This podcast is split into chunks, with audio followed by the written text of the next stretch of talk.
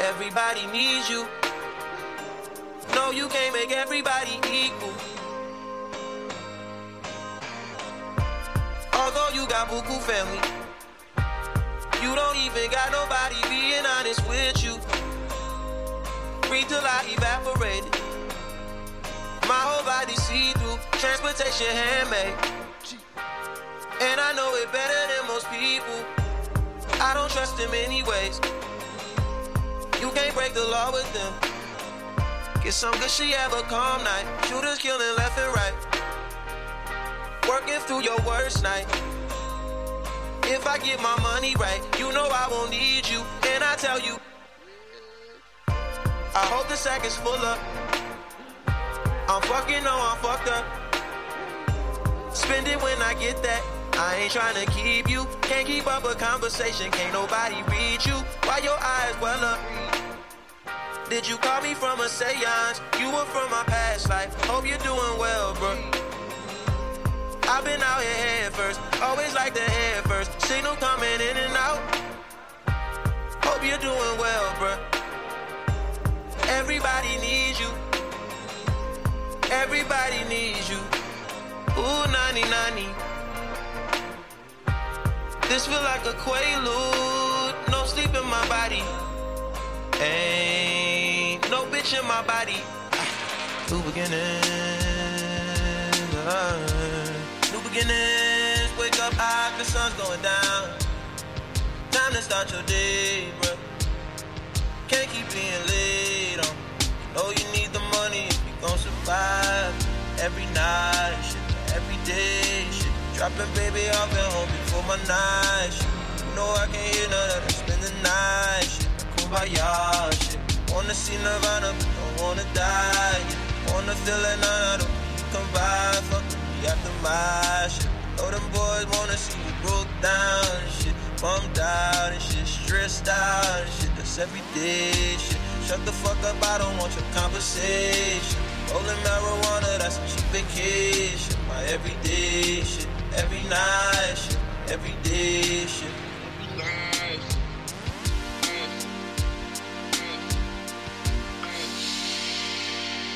All my been ready for you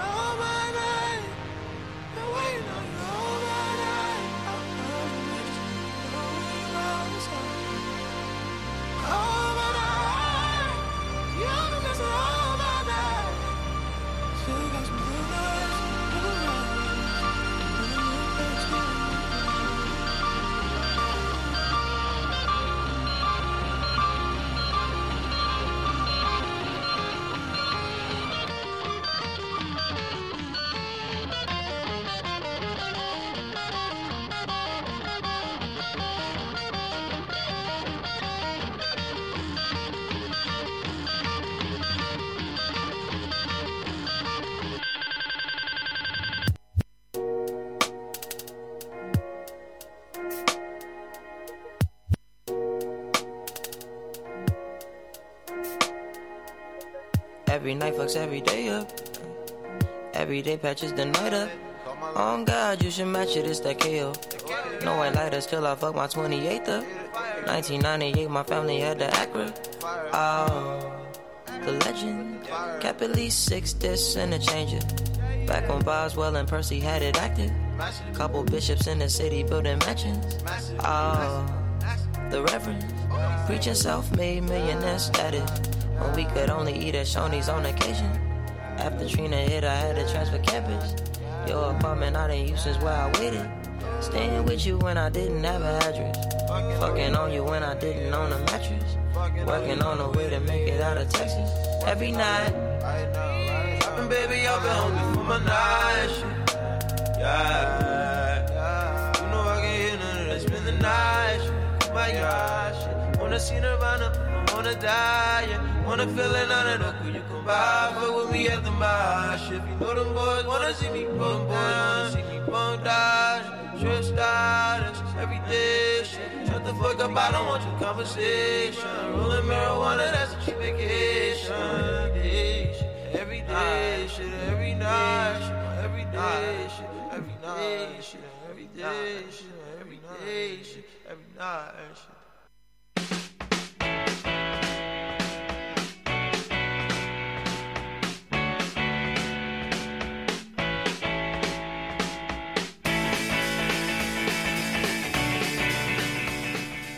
Hola gente, ¿cómo están? Bienvenidos a De la Cama Living este domingo por FM 97.7. Como siempre, de 5 a 7 vamos a estar sonando. Mi nombre es Ignacio Moli y hoy tenemos equipito completo otra vez. Por favor, chicos, se quieren Vamos, presentar ante el público.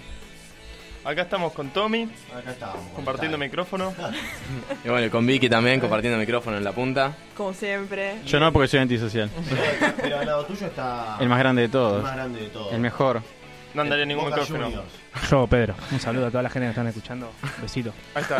Sin él esto no sería posible. Peri, Nada, tira- esto sería posible. tirame lo que vos sabes tirar. Ahí está. Yo sé, yo sé que.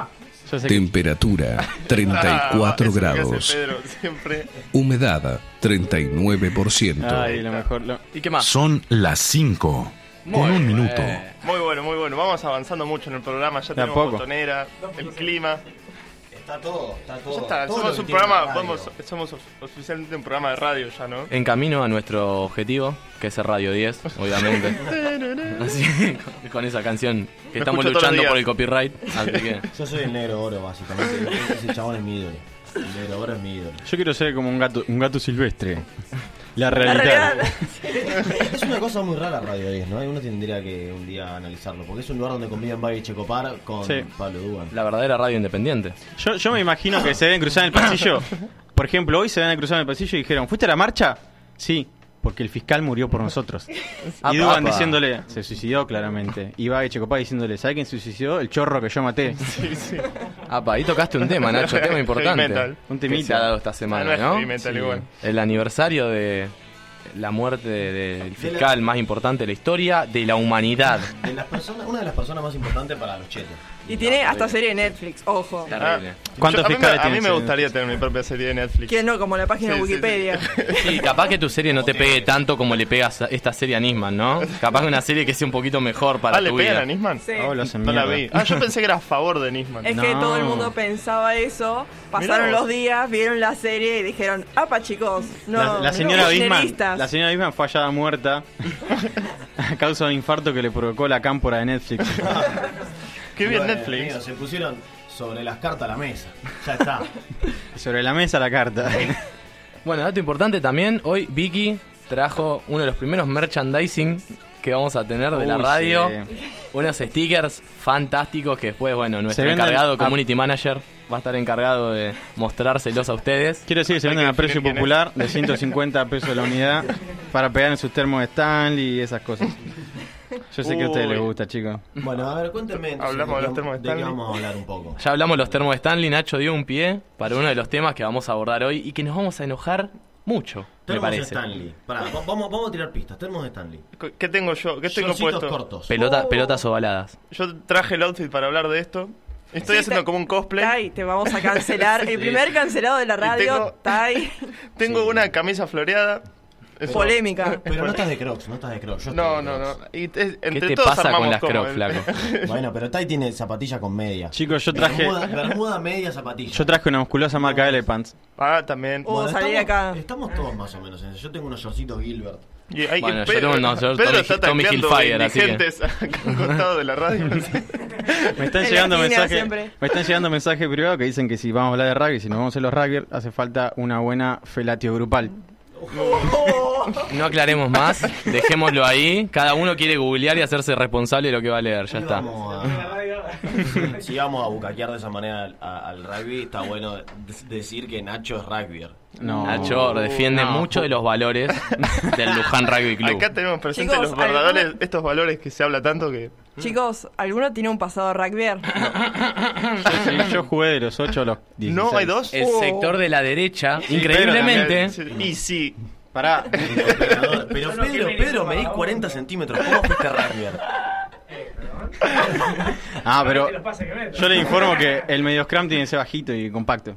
Un corchito. ese dato acaba de decir que Nacho estuvo muy metido en el medio.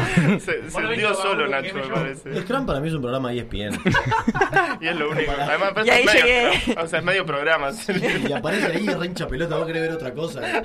Y aparece eso. Después estás rebuscando los goles de Messi a la tarde. Sí, amigo, sí, sí, sí. Y bueno, nada, eh, un poco vam- vamos a pegarle a eso. Van a pegarle ellos, yo no. Vos tenés, Callate, un Tommy. vos tenés un arreglo, boludo. Vas a la fiesta de Navidad todos los años. Eh, estás- Tenés estás descuento. Pagar los 500 pesos.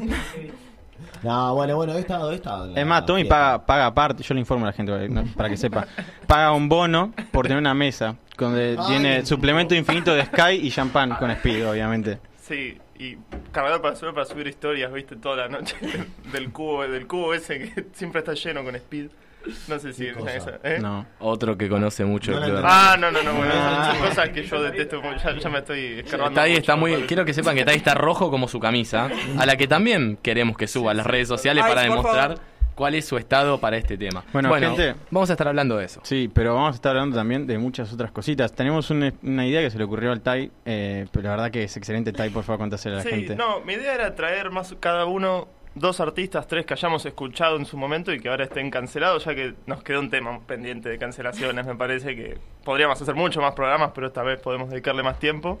Y que cada uno también para demostrar qué escuchaba en, en su pasado o ahora Sí, y cómo reacciona contra esas cancelaciones. Yo toda mi vida escuché a Catril a Paco Moroso. Ah, bueno, desde que naciste. Que- Tenía que cuatro años, edad, sí. o sea, sí. Desde que nací. Así que bueno, cada uno trajo, cada uno une, vamos a ver. Trajo Eh, artistas algunos para- compartidos, me parece. Sí, sí, creo que hemos Que traído nos artistas atraviesan a todos. Yo estuve viendo mucho Tuvieron un forro y la verdad que Uf, me no me- sorprendieron algunas. Es eh. heavy, heavy esa Me página, sorprendió una. Paddy, Paddy le va a doler tanto como a mí, Derrick Rose, amigo. No, bueno, yo no voy a hablar de jugadores de básquet. Yo, voy a- yo- hay deportes que no me importa lo que pase en el trasfondo. Yo los voy a defender. El rugby. Yo no voy a hablar ni de Kobe Bryant ni de Derrick Rose en este programa. Está perfecto, está perfecto. Para eso escuchan el podcast.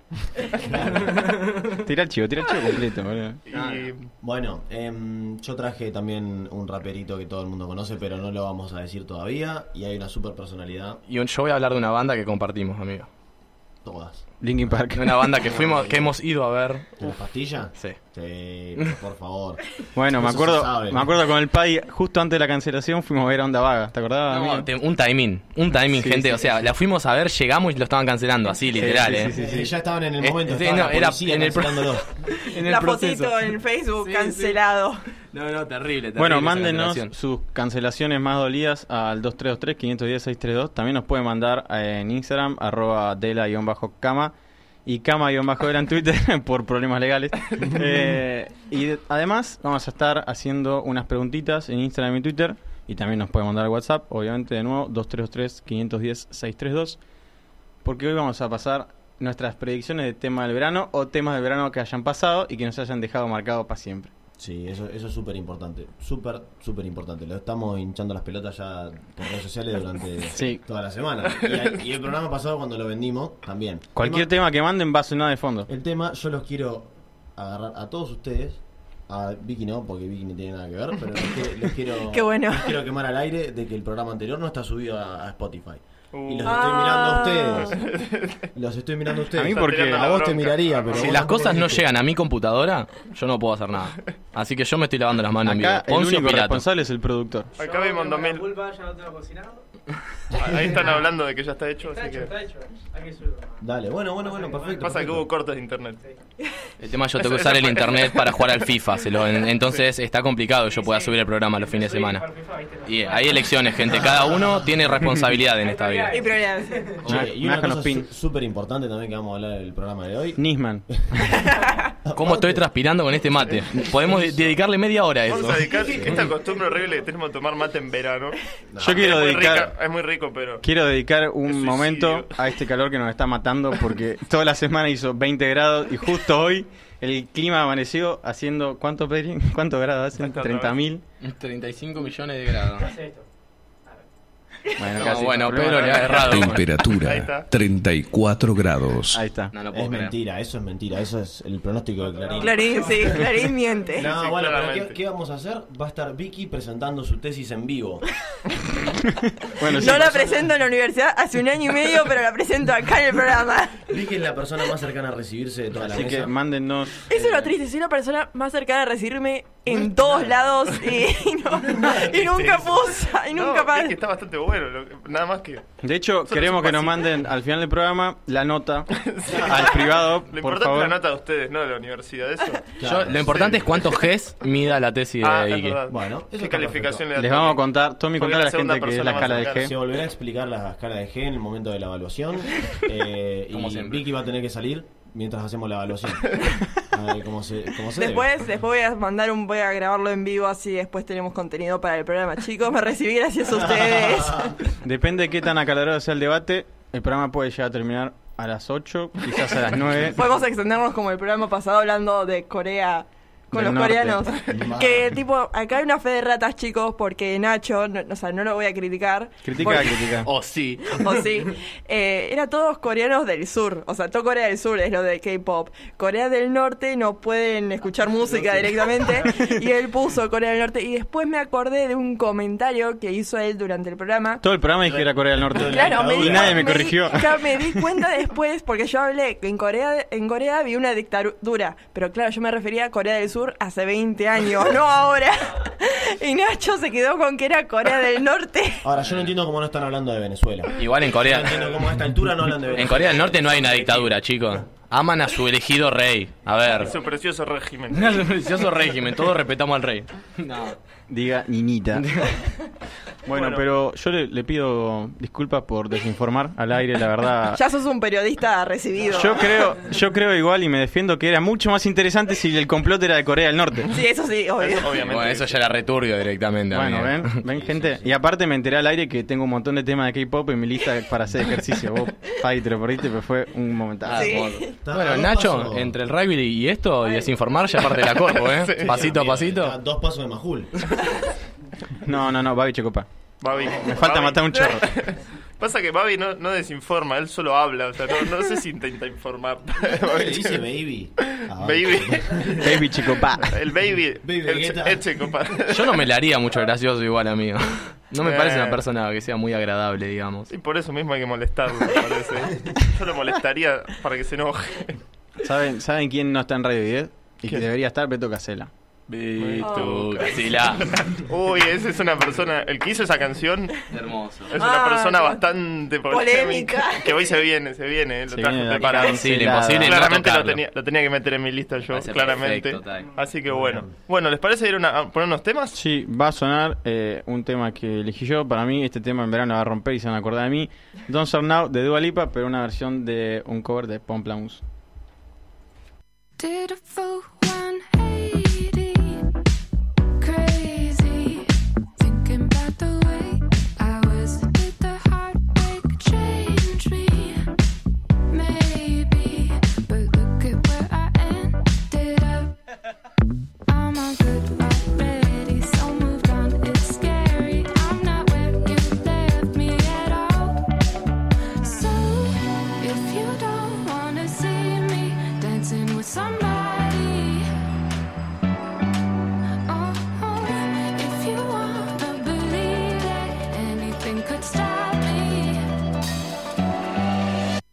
don't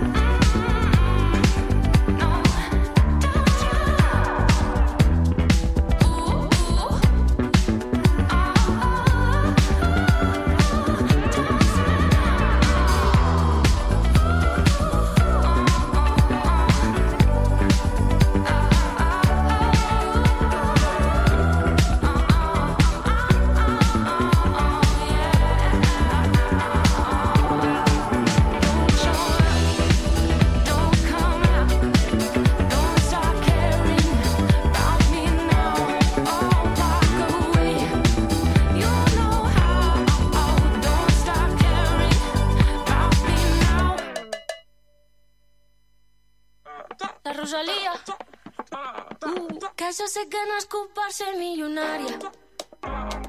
Com si ploguessin sant els bitllets pels aires. Un dia per Mumbai i el següent a Malta. Sempre ben escoltada, prova de bala. El que voldria és tenir un Bentley de color blanc i un de color verd. Però tot això sé que no puc fer fins al dia que tingui molts diners. El que voldria és tenir Només vull veure bitllets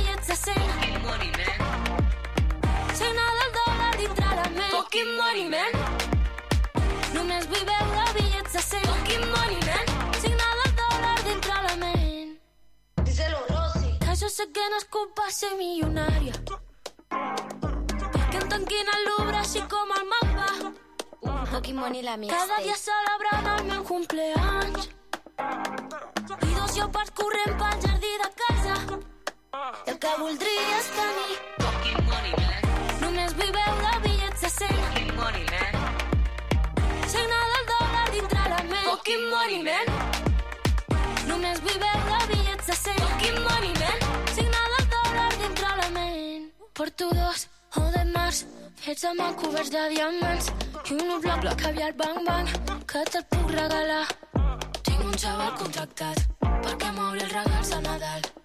Tanco el centre comercial. I em menjo jo sol un gelat. Cada xampà, pot i botelles, va tot juliol, compro una estrella. Tinc una illa que té el meu nom, però que voldria és tenir. Fucking money, man. Només vull veure bitllets de 100. Fucking money, man. Signar del dòlar dintre la ment. Fucking money, man. Només vull veure bitllets de 100. Fucking money, man. Signar del dòlar dintre la ment. Fucking money, la mix. Fucking money, man. Fucking money, man. Només vull veure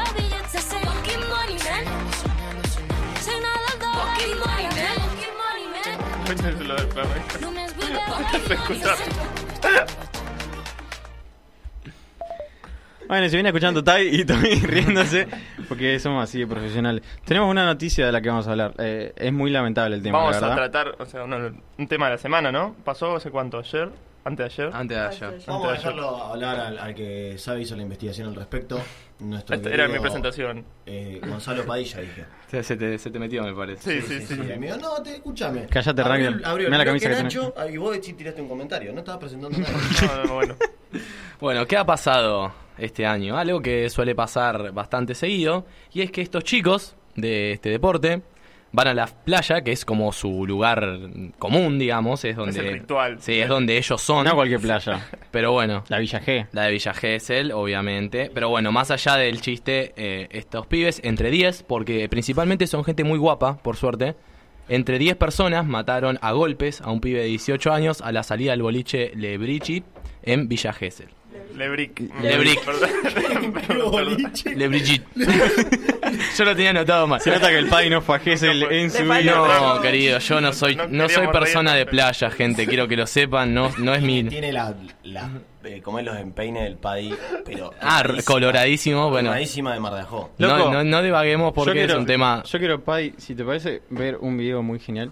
O escuchar en realidad porque no es muy radial el video. Sí, bueno, Pero- hubiera, hubiera estado mejor. Un poquito después de amigo, un terminá, caso terminá de muy malo. terminá, no, terminá. bueno, ya está, digamos. ya te interrumpió eh, Tai, boludo. Nada, bueno, murió un pibe más allá de todas las cosas que tengamos que decir graciosas, así que eh, encontraron zapatillas con sangre y todas las manos de estos pibes lastimados cuando fueron a buscarlos al lugar donde estaban hospedándose. Ah, los encontraron. Los- sí, sí, estaban en Sí, los lo 10 encontraron al toque. en la cabaña 203 de, de un lugar de apartamentos en Villa Gesell.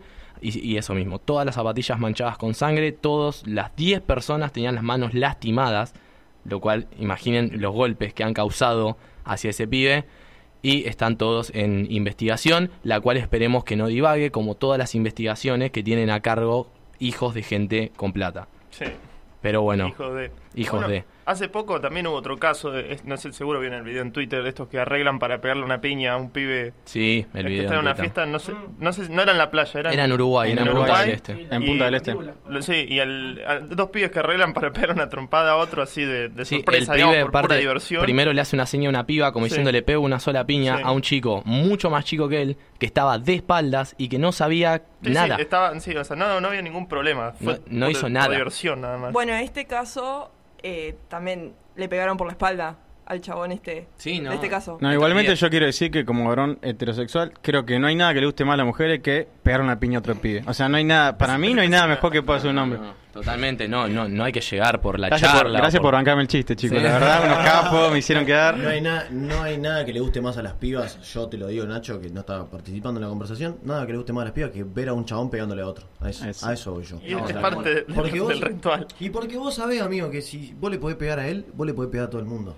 Si Y, pegar- pegarle a alguien es la mayor forma de respeto que una persona puede tener. Eso lo sabemos, ¿no? Eso de, de ser superior en otros sentidos, ¿qué, qué, qué tiene? Es mejor tener brazo deformado, a ver. Pregunto, ¿vos cómo te pensás que Vladimir Putin llegó al poder en, en Rusia? Un DVD peleando contra un oso. Contra un puto oso. Lo cual pueden buscar en Google y es cierto, Y gente. está en cuero.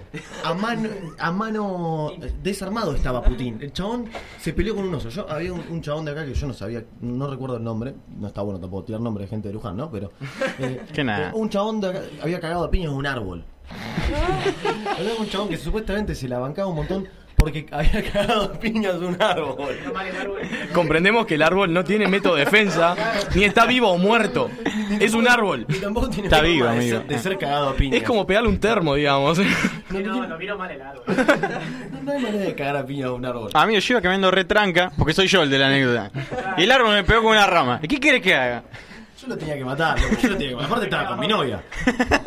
Bueno, bueno, vamos a enfocar un poco, ¿no? En el Bueno, tema. Ya que estábamos hablando de la cara trompadas, eh, creo que es uno de los valores que, que, que parece que inculca el rugby, ¿no? Porque siempre. El debate hay que tenerlo también en cuanto a qué le vamos a adjudicar al rugby como deporte y cuánto le vamos a adjudicar al rugby como un signo de una clase social.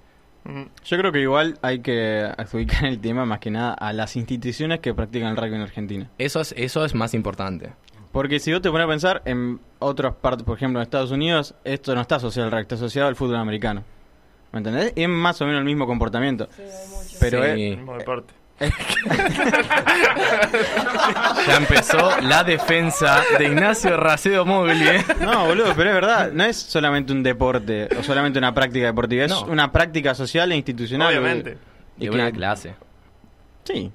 Yo creo O sea- que acá hay un tema de clases sociales también, porque no conozco muchos pibes de clase media que digan, voy a jugar al rugby.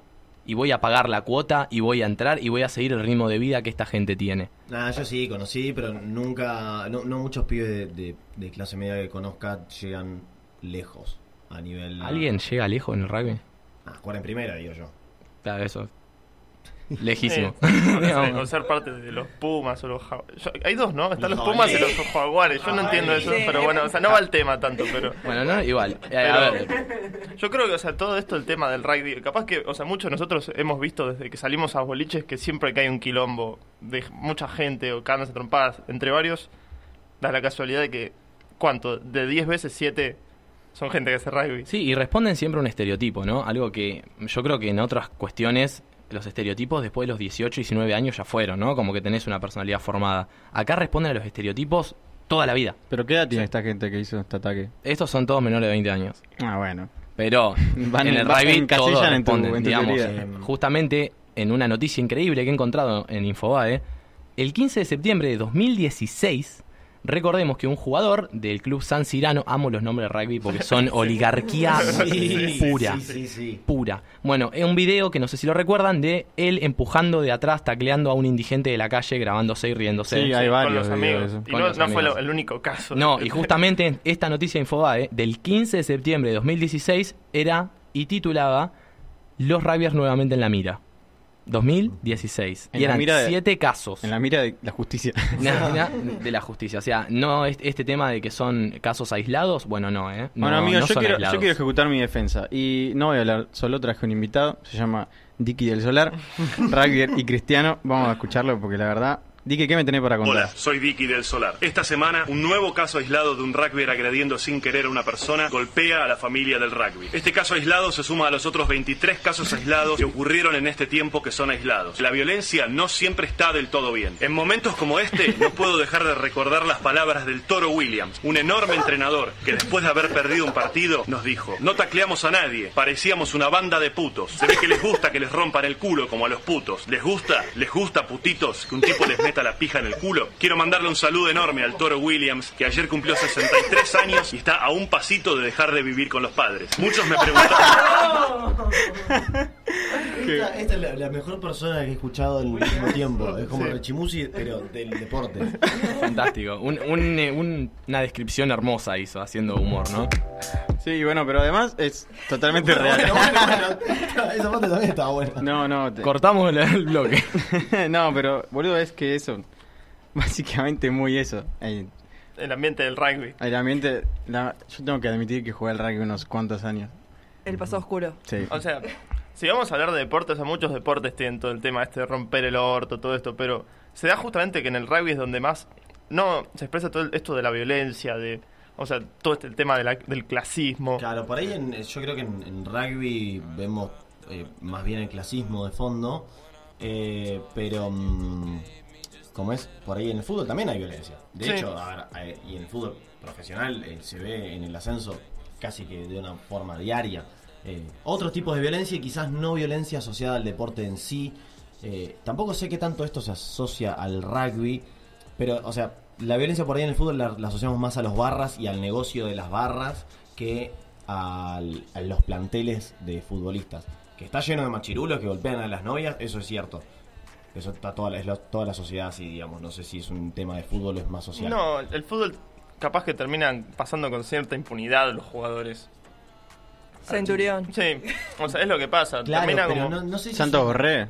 Claro, pero no sé si es una. eh, o sea, no se ve como una- un tema clasista como No, no. Pero también es cierto que en el fútbol llega más los humildes también. Que- Sí, es, es otra cosa, pero vos también tenés del lado este a los rugbyers diciendo, no, los valores del rugby, que en el fútbol so- eh, vemos a todos esos negros de mierda. de- Sí, sí. Bueno, Y- justamente Y acá- gente que... ah, perdón, que No, te dale, va- dale. que- No, o sea, no, tipo, no, es- son palabras que dice capaz que un chabón que juega al rugby, lo- va, lo he visto, y capaz que lo haces, capaz no lo haces dentro de la cancha, pero salís de la cancha y ya estás haciendo eso en un boliche, en la calle, en donde sea, y al final los valores... No, ¿viste? yo, yo me acuerdo de muchas charlas en días de entrenamiento diciendo que por favor no se caen a trompada antes de jugar.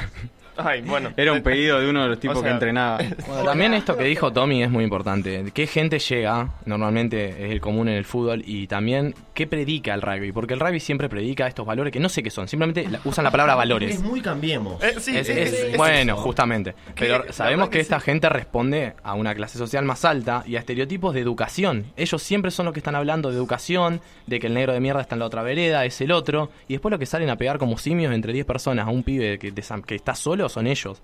Y no responden después a los discursos. Obviamente esta gente nunca responde a sus propias palabras.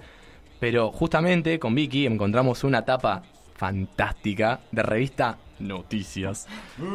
La revista más liberal de todas. Recordemos que esa es la revista que puso a Cristina orgásmica Sí. eh, Oh, en el año creo que 2010. La puso colgada de una cruz, la Sí, puso sí, sí. sangrando. Bueno, esa, Esa misma gente. revista, ¿cómo titula esto, Vicky? La foto de la tapa son todos los Pumas cantando el himno porque chicos, si cantan, 2000. el, si cantan el himno Sí, son... Están perdonados. Mundial Están perdonados, 2007, sí. ¿eh? Mundial 2007 era cuando todo el mundo amaba, todos los medios amaban los, los Pumas. Sí, después, viste, pierden por- con dignidad, viste, la- Sí. como siempre. Fue la única que ganaron cinco partidos. Bueno, la tapa de la revista Noticias es la foto de ellos cantando el himno y el título es Los Pumas y el País Soñado. Bueno, y ahí te ponen todo lo, lo de los valores, pero justo abajo, eso lo vi después, dice, ¿por qué en la política domina el modelo tramposo del fútbol? Sí. Tipo- Sí, ¿Qué sería eso? O sea, Claro, me, me llamó la atención porque, a ver, todos sabemos todos los negociados que hay en el Mm. fútbol, o sea, no, no estamos descubriendo nada, Sí, nada o sea, nuevo. es el equipo- pero pero te lo ponen, pero te lo ponen eso, como el blanco y el negro. Bueno, rugby, sos el... No le gritas al árbitro, lo tratás bien. Bueno, entonces sos una persona que respeta a todo, pero después matás a un Sí. chabón de atrás. Hola. sí, no, es eso, o sea, Sí, sí, aparte. Pero yo creo que no hay nada más, respetuoso que en el fervor de un de partido decirle señor al árbitro. Pero aparte, a ver, esto, esto, esto, no, para, para, sea, esto del señor. ¿Qué se piensan? ¿Que lo que jugamos al fútbol, qué le decíamos al árbitro? ¿Sorete mientras estábamos dentro de la cancha? Eh, a mí yo vi mucho video de Pablo Pérez diciendo el hijo de... O sea, ¿cómo se piensan? en inferiores. Sí, o sea, yo jugué en inferiores bastante tiempo. ¿Y cómo se piensan que tratamos al árbitro? ¿Que le pegamos un cachetazo, un algazo para pedir una amarilla? O sea, Un algazo. le hablas con. O sea, le hablas. palabra medio Rider, nalgazo. bueno, por lo menos no dije cojinche, así que. Eh, a ver, Eso es, el- es un scrum. el respeto. Favor, que al scrum le digan cojinche de hoy en día. Sospechoso. sí. Pero bueno, sí, no, o sea- o sea, se trata con respeto a la persona que, que responde a, a la, la autoridad dentro y fuera de la cancha. Es cuestión de dos más dos, ¿no es algo que diga, no, le dicen señor al árbitro. Bueno, Sí. está bien, se están pegando cabezazos, chicos. Tampoco Y- es y un deporte te muy amonesta- laburado. Te amonestan en el fútbol si putea al árbitro. Es como que eso, eso pasa. O sea, Eh, hay una pena eso. Che, y una cosa que no hablábamos, que pasó medio desapercibida, que estaba bien mostrada en el video de Ricky del Soler, eh, es la homofobia. Sí. Sí. Fuerte homofobia, que obviamente está en el resto del deporte y está en un montón de lógicas. eh, Sí. por- Es la cultura por de la cuestión, violación. Claro, pero, pero es como medio raro, ¿no? Que siempre se lo corra al rugby por homosexual y que el rugby siempre quiera salir de ahí. Es como, ¿no? Es que hay una lógica medio rara ahí. Es una cosa que viene desde hace años. Sí, creo. sí. De- pero de hace muchos años. Bueno, y justamente también eh, con esto, para enlazar justamente con este tema, no solo esta semana se ha dado la noticia de que 10 personas, 10 rugbyers, mataron a un pibe, sino que de por atrás y sin tanta prensa, hubo otra denuncia muy importante desde el lado de género. Sí, no, es una chica que se llama Mara Sist, que escrachó por Twitter a una persona que acá no dicen el nombre, que es del Club Universitario de La Plata. Plata. Sí, Sí, de La era Club Universitario de La Plata, donde ella subió un tweet diciendo que si están con determinado chabón, tengan cuidado porque la filma mientras tienen relaciones sexuales. Y lo Sin que decir nada. sin decir nada, porque aclaremos eso, tiene que haber un consentimiento Sí, para hacer sí, eso. sí. Entonces, mientras tenían relaciones sexuales, sacó fotos, lo filmó y después lo difundió por todos lados. Horrible. Con dos pibas. Con dos, sí, con dos pibas y después le hicieron la denuncia, le hicieron la perime- de- la famosa viste perimetral, pero el tipo la violaba tranquilamente, o sea, violaba la perimetral también. Era como todo muy Bueno, violaba muy muchas horrible. cosas. Pero sí. Sí, re, re feo. No, y la, bueno, la chica contaba su, su experiencia, también lo subió a Instagram y resulta que después le borraron el post de Instagram. Ajá, mira. Porque viste, a la mina. sí. porque es- Instagram tiene eso, hay cosas que son extremadamente turbias y no tienen ningún reparo como, che, esto no da o qué sé yo, pero después todo lo que tiene que ver con cuestiones de género o sale por ahí, viste, una mina en tetas tipo con todo su consentimiento y no, es porno, lo borramos. No, en, en Instagram no quieren que exista la política ni ningún pensamiento político. No, es re, sí. Es como el mundo ese perfecto de los Simpsons cuando son todos arcoíris, ¿viste? Sí. Es ese mundo. Em, Yo quiero aclarar, aclarar no, sumar a, a lo que a la noticia trajiste, vi que, que se descubrió que entre la categoría 93 y 94 de ese club se manejaba una red de pornografía. Sí, eso también ver. Ay, no sabía de eso. todos pibes que hacían más Sí, o menos porque esto. toda la categoría 93-94 de Universitaria de La Plata hacía lo mismo con chicas que jugaban en el club. 23, 20 24 y 25 años, aclaremos, no es gente... No, no, no hay Sí, ningún menor de... Bueno, las chicas probablemente sean menores Son edad, muy pero- conscientes de lo que están haciendo. Son gente que sabe y asume sus actos y lo que está haciendo. Eh, así que bueno. Sí, Eh, el tema es este, dividir el deporte. No sé Sí, eh, yo cuánto. creo, por ejemplo, esta noticia que de estos pibes que mataron a este. Imagínense que hubiese pasado. En este caso, pueden si eran futbolistas. O cómo se le hubiese pegado a esos pibes. No, era, comparado- era manga de negro villeros. Por eso, o sea, cómo, cómo, se, cómo se pasa la, la noticia. Porque queda por ahí. Y, o sea, si bien creo que en, socialmente, en redes, eso le estamos. Yo creo que le estamos dando, estamos empezando a cancelar todas esas cosas. En los medios, yo no. No, muchos no- periodistas se han posicionado, eh, periodistas deportivos, por ejemplo Pablo Carroza, que la verdad para mí es un Ah. periodista paupérrimo. ¿Quién es? Pero este, es un periodista de estos de programas. boca, creo que es. Sí, Sí. que está en los programas de Azaro, no, no es un gran Ah, periodista. no. Ahí, ahí tenemos otro Es un salame el chabón, pero bueno, la verdad se ha posicionado, se ha posicionado bastante bien y se ha sabido expresar bastante bien en cosas que todos pensamos.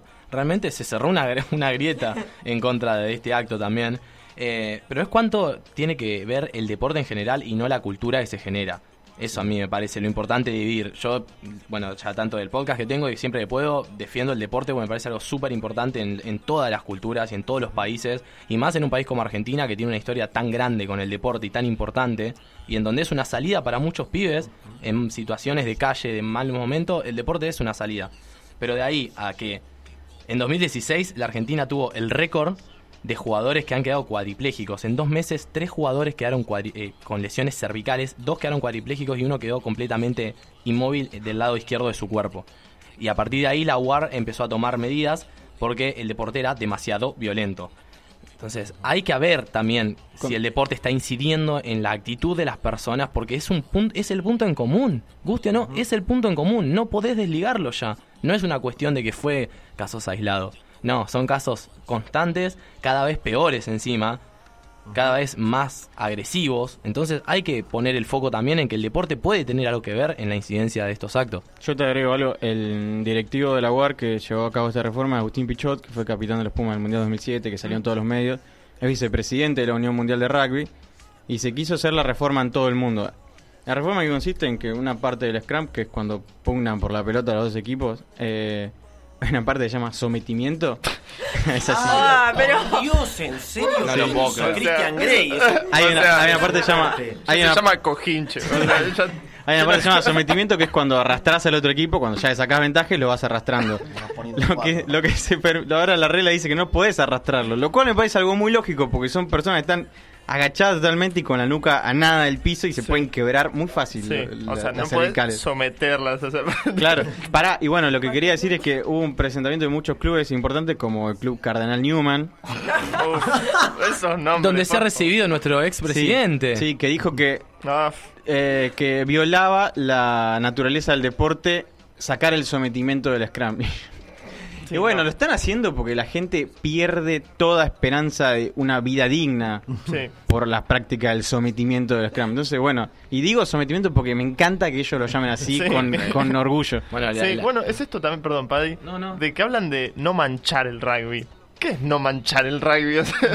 O sea, O la además- pelota no se mancha. Sí, es además, eso, o sea, siempre no se copian. Viste Además- que los chetos siempre copian. Ellos Sí. nunca tienen algo que sea de ellos, le nunca. Además, Sí, le dicen no manchar, sí, no, no mancharle, por ejemplo, no- alguien bardea el rugby y te dicen a vos que no lo manches cuando capaz que tenés un tipo que hace rugby tacleo indigente. No, él no lo está manchando, él es un caso aislado, pero vos sí lo manchás Claro. por bardearlo. Yo recomiendo mucho ver, empezar a scrollear en el deep Twitter y van a encontrar muchos comentarios de chicas o, o pibes mismos diciendo, che, otra vez los rugby y, y pibes que le contestan, ¿qué te pasa, mogólico? Pelotudo de mierda, no hables mal del rugby.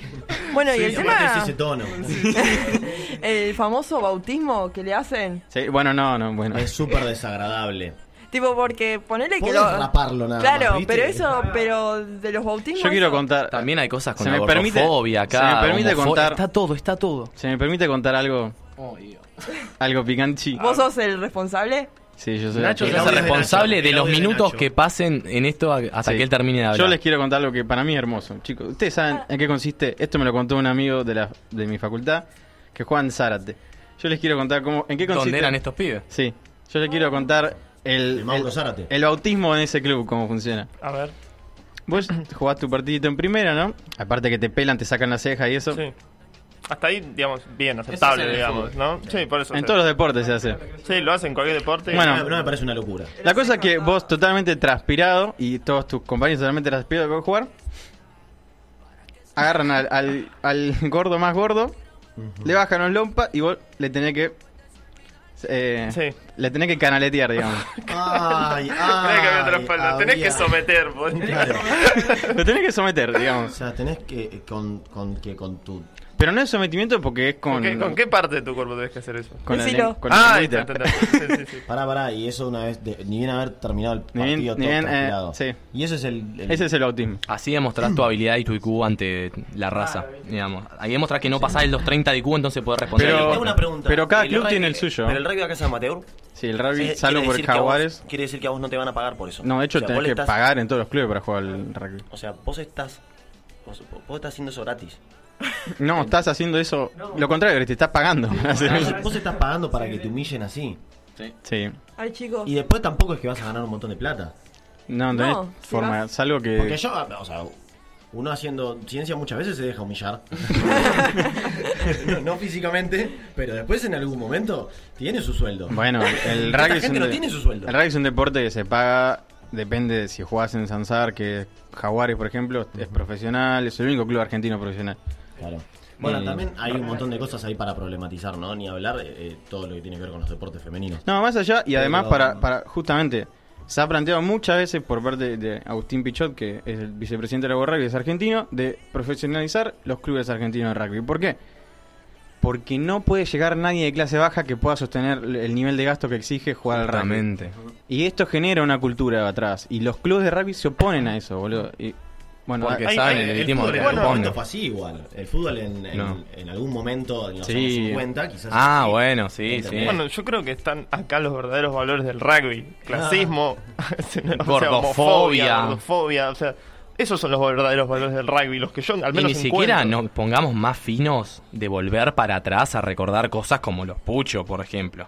Ah, pero eso no sé si... Pero respondemos, o sea, eh, Ahí no sé, A- a- a yo que- no se lo atribuiría al rugby. responde- pero están. No que- se lo atribuimos y no manchamos el rugby, pero salieron de ahí. O sea, Sí, No la el red, la red de pornografía independiente, en todo Sí. caso. Y no sé. En ese, ahí yo ¿ves me, me desligo, digamos. esta gente no, no puede. Eh, desligo, es que el año que viene tienen que ir a la fiesta del club de rugby, entonces no quieren quedar tan mal. A lo que voy yo es. Ay, la cagada piña, los- vamos, como si pisamos ese club. Entre de- nueve. Esa es su respuesta. En vez de hablar, eh, esa debe ser su respuesta. Los deportes yo no entiendo por qué el rugby tendría un- unos valores distintos del resto de los deportes. Porque lo que tiene valor en sí, co- a nivel social, es el deporte. No es, no es que los deportes tienen que transmitir distintos valores por distintos Sí. deportes. O sea, el básquet no puede transmitir distintos valores que el fútbol, No. que el rugby o, o que no sé qué otro deporte puede llegar a existir. No, Tenis. eh, pero no, no se pueden transmitir otros valores. La idea del deporte a nivel social es esto, ¿no? Es poder encontrar una salida para, para los pibes quizás. Y bueno, justamente O para cualquier persona también. O sea, Pero, Obviamente, ¿no? pero ¿cómo Sí. puede ser que el rugby entonces transmita estos valores y siempre se esté diferenciando y se diferencia a través de esto? Es, es feo y de vuelta, o sea, uno no quiere decir que la gente que haga rugby es mala, pero sí es cierto que estás en un espacio y si uno está en un espacio de esa manera hay que problematizarlo. De la misma manera que cuando uno va a la universidad no puede quedarse de brazos cruzados cuando le meten un, aume- un, eh, aumento de tarifas y sale a problematizar, por ejemplo, tomando la universidad. Entonces, siempre se problematizan los espacios y se disputan. Y, Claro. si- y la, la cosa es, si una persona forma parte de estos espacios y no le pone en disputa, es siendo, eh, sigue siendo cómplice. No la hace mala, la hace cómplice. Es que esto es medio, es, es IPC, ¿no? No todos los rugbyers son malos, pero todos los que hacen estas cosas son rugbyers. Entonces hay un patrón ahí que hay que entender de ave. Sí, pero capaz que no, hay, no, no encontrás rugby violentos, digamos, o pibes que hacen rugby que se cagan a trompadas, pero capaz que si escarbas un poco salen estas otras cosas que estamos hablando, de homofobia, de bardear al otro, clasismo. O sea, no están fuera de eso. Yo lo que encuentro a veces, por ejemplo, vamos, a- ya está- vamos a estar comparando siempre con el fútbol, vamos a compararlo. Capaz que ponerle un partido de fútbol ves que un montón de pibes se cagan a trompadas, pero yo capaz que lo, no sé si la palabra es comprenderlo o avalarlo, pero capaz que un club de fútbol y se fomenta de otro, de otro nivel social, donde hay pibes que capaz que es el único lenguaje que conocen el tema de la violencia, porque es lo que viven en sus vidas. Y bueno, o sea, la idea también es del fútbol que se rompa un poco eso. Pero vos siendo un pibe que siempre, la verdad, como estamos hablando, los pibes que juegan al rugby vivieron otro tipo de vida, tuviste otra educación, tuviste otras oportunidades. Elegir eso, a mí, para mí, hay que esas cosas hay que cancelar totalmente, ¿no? O sea, no hay una especie de...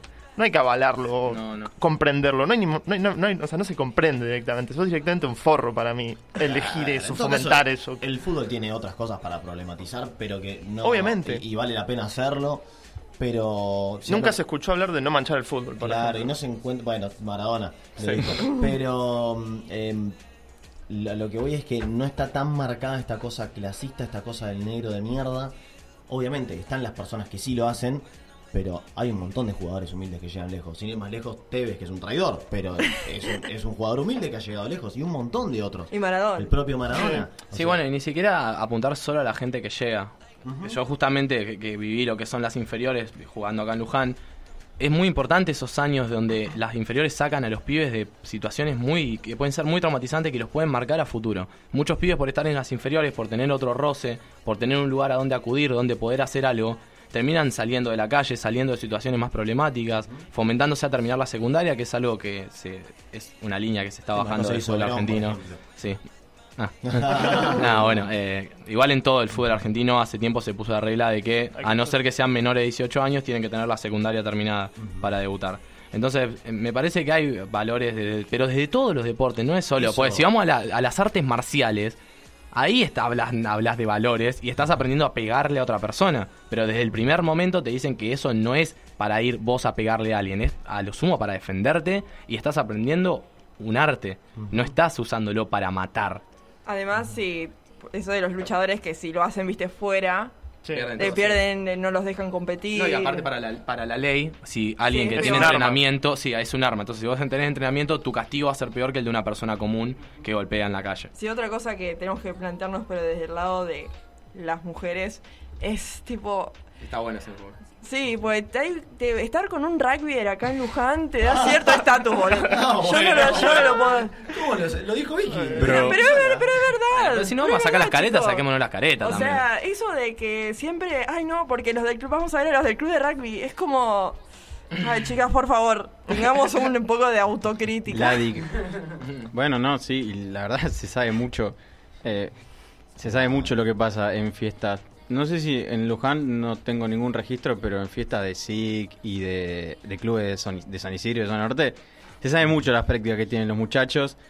Y bueno, lo que dice Vicky, mucha parte de la sociedad se sigue sometiendo a ser parte de esas prácticas únicamente Sí. por el hecho de que te da el estatus de haber ido y haber estado un ratito en San Isidro Rugby Club. Es un poco de los valores estos. El estatus es otro valor. Bueno, justamente puedo aportar algo y meter a, a- algo que amamos. Tres palabras que en este grupo amamos y que me parece que están muy metidas en el rugby. Clase media aspiracional. Oh, sí. Es, es la, el deporte, la clase media aspiracional, es el rugby. Es yo no miro fútbol, el fútbol para todos es una mierda, sí, con el- un en- desentendimiento del país en el que vivís increíble. Pero es esto, el fútbol no, estos deportes que hacen los negros, que se pegan, que esto, no, respondemos un deporte prolijo, de gente que se cabecea por una pelota. Y una cosa. Se somete. Una, Se somete. una cosa increíble es. eh, muchas veces he visto. Pero esto capaz que es una boludez. Esos memes como de un Neymar tirado haciéndose el que le habían pegado. Ah, sí. y al lado un chabón todo hecho mierda. ¿Por qué, estaría, ¿Por qué está bueno eso? Y no entendés que esa es la forma de jugar de Neymar, esa es su forma de hacerte sacar, de lograr lo que está logrando. Aparte, hay un montón de otros jugadores que se hacen re mierda ¿no? ¿Conocí a Conor McGregor? Queda re mal el chabón, eh. Otra vez ganador Conor McGregor. Dale, perfecto. Bueno, saliendo del, momen- del, momento, del momento más hetero, el, el momentero. El momentero. Eh, nada, bueno, eso no es una cuestión de, de pegarle a la gente que hace rugby, es cuestión quizás de problematizar. No, justamente, no es pegar, es problematizar y, y visibilizar algunas cosas que están visibilizadas, claramente, por cuestiones malas, y un poco de todo también, de, de donde lo vemos nosotros, de donde lo ve Vicky también en esto que, que estuvo afrontando, me parece un tema también que preocupa. Y creo que nos hemos explayado bastante, no sé si a alguien más le queda algo, una No, defensa, lo que hay que una es- ofensa. lo que hay que decir es que nosotros como parte humilde, muy humilde de la cadena de medios de comunicación, tenemos que decir que hay que romper el molde. No, no sirve nada más tuitear estas cosas. Gran frase. Hay que romper el molde mediático y nosotros hacemos dentro de lo que podemos nuestra humilde partecita. Y para cortar un poquito, eh, si les parece, vamos con otro temita, eh, de Mac Miller con Anderson Pack, un tema que eligió Vicky.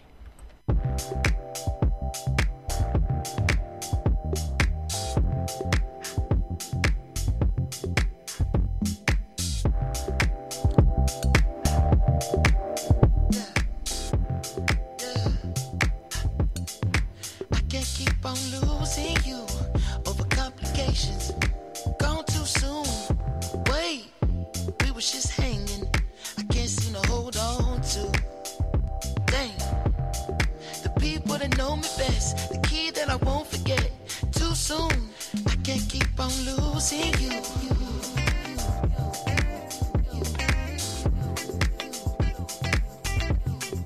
I can't keep on losing you.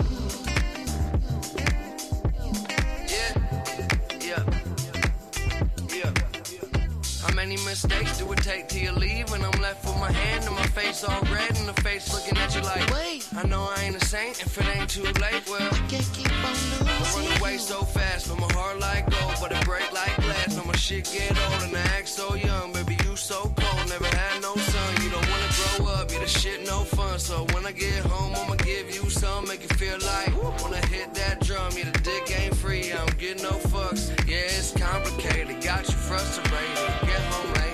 trust me, baby. Way too drunk, you don't know what I'm saying. You can drive my car, don't drive me crazy. Complicated, got you frustrated. Every single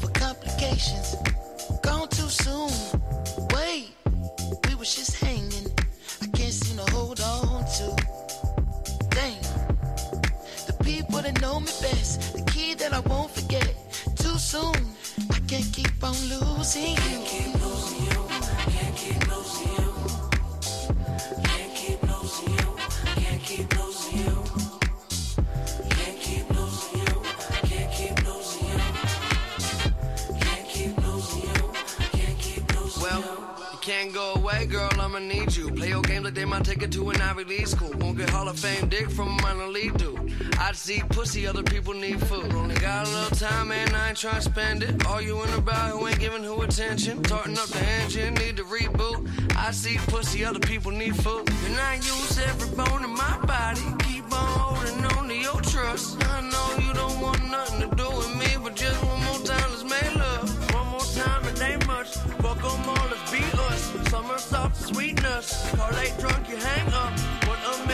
mess I make none. It's complicated, keeping me up late. Can't concentrate, you're always on my brain. If it's love, then why the fuck it come pain? I just think that's some bullshit. Okay, it seem inviting. Trust me, she's a titan. This week she like 'em, next week they fighting. Need protection, all your dress is.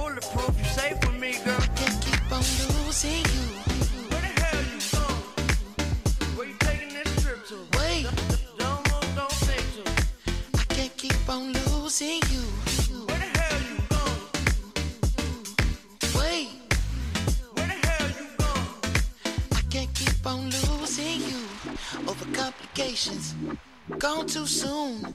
Wait. We was just hanging. I can't seem to hold on to. Dang. The people that know me best. The key that I won't forget. Too soon. I can't keep on losing. Can't keep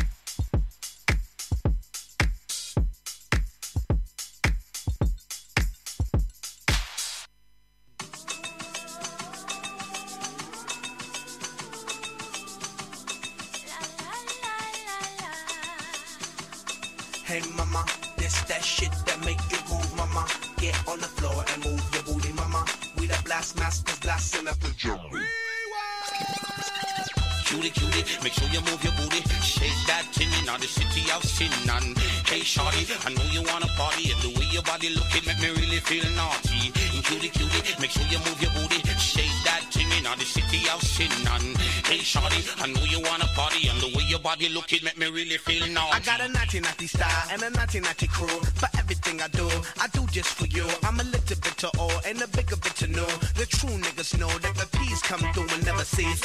We never die, no, we never decease. We multiply like we mathematics and then drop bombs like we in the Middle East. The bomb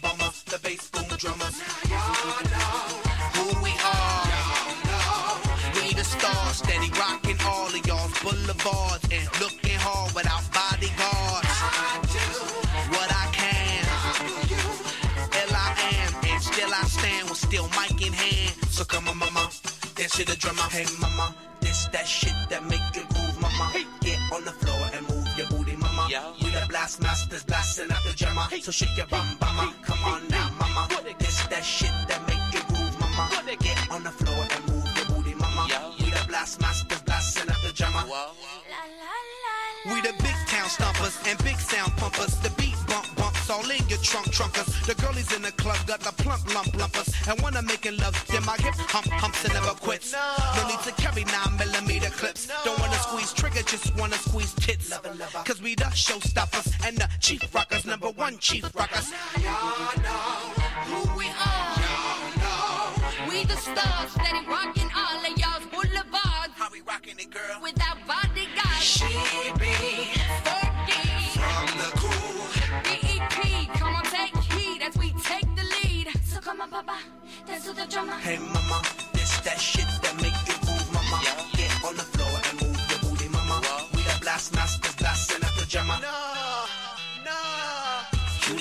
Make sure you move your booty, shake that tin in the city of sin. And hey, shawty, I know you wanna party. If the way your body looking make me really feel naughty.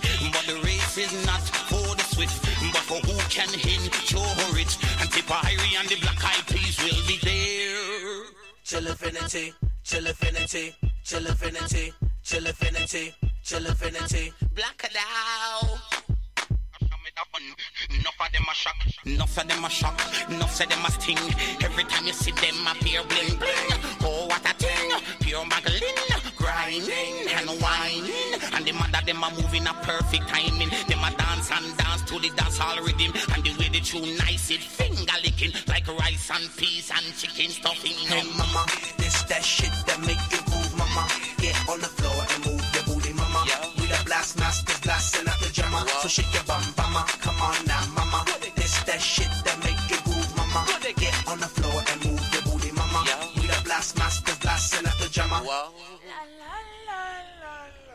Y venía sonando Hey Mama de Black Eyed Peas eh, en un video que Fergie queda cancelada. No, mentira. Pero gran video de la moda 2005 y esas polleras de jean con tiras de escolar. Muy horrible. En este bloquecito vamos a estar hablando de temas que nos duelen mucho, que son eh, básicamente cómo nuestros ídolos de chicos eran unos hijos de remil puta. Tommy, vos nos habías traído algo muy interesante. Yo había traído algo muy interesante y quiero preguntarle a la gente que está presente en la mesa si a sus 11 años más o menos, porque todos tuvimos la adolescencia más o menos al mismo tiempo, eh, cerca del año entre 2008 y 2012, ¿escuchaban a Porta? Sí. No. Y antes también. Manzanita cortadita. Antes del 2008 esa- también. El- el pri- espectacular. Bueno, ¿quién es Porta? Para quienes no lo conocen, quienes no lo conocen, la verdad, para mí deben ser personas menores de 18 años o mayores de 27, porque si no... los O metaleros. No, pero yo, yo lo conozco, yo lo conozco. Eh, no, no, es una persona No, porque sea lo que le encanta a los metaleros es Dragon Ball y siempre te lleva a ver Dragon Ball Rap. Sí, siempre. Con Bueno. Taringa. Entonces, Cristian Jiménez Bundón, a.k.a. El Porta. Se llama así el chabón. es un rapero español que ya desde el principio, se lo de, su primer récord, eh, se lo empezó a catalogar en la cultura como Toyaco. ¿Qué es Toyaco? Vos sos el que sabe más de la cultura acá, Paddy. Contanos. ¿Qué? No, no, ¿No sabés lo que es? Ni idea de. Toyaco. Bueno, es porque debe ser un vocablo español. Es algo así como juguete.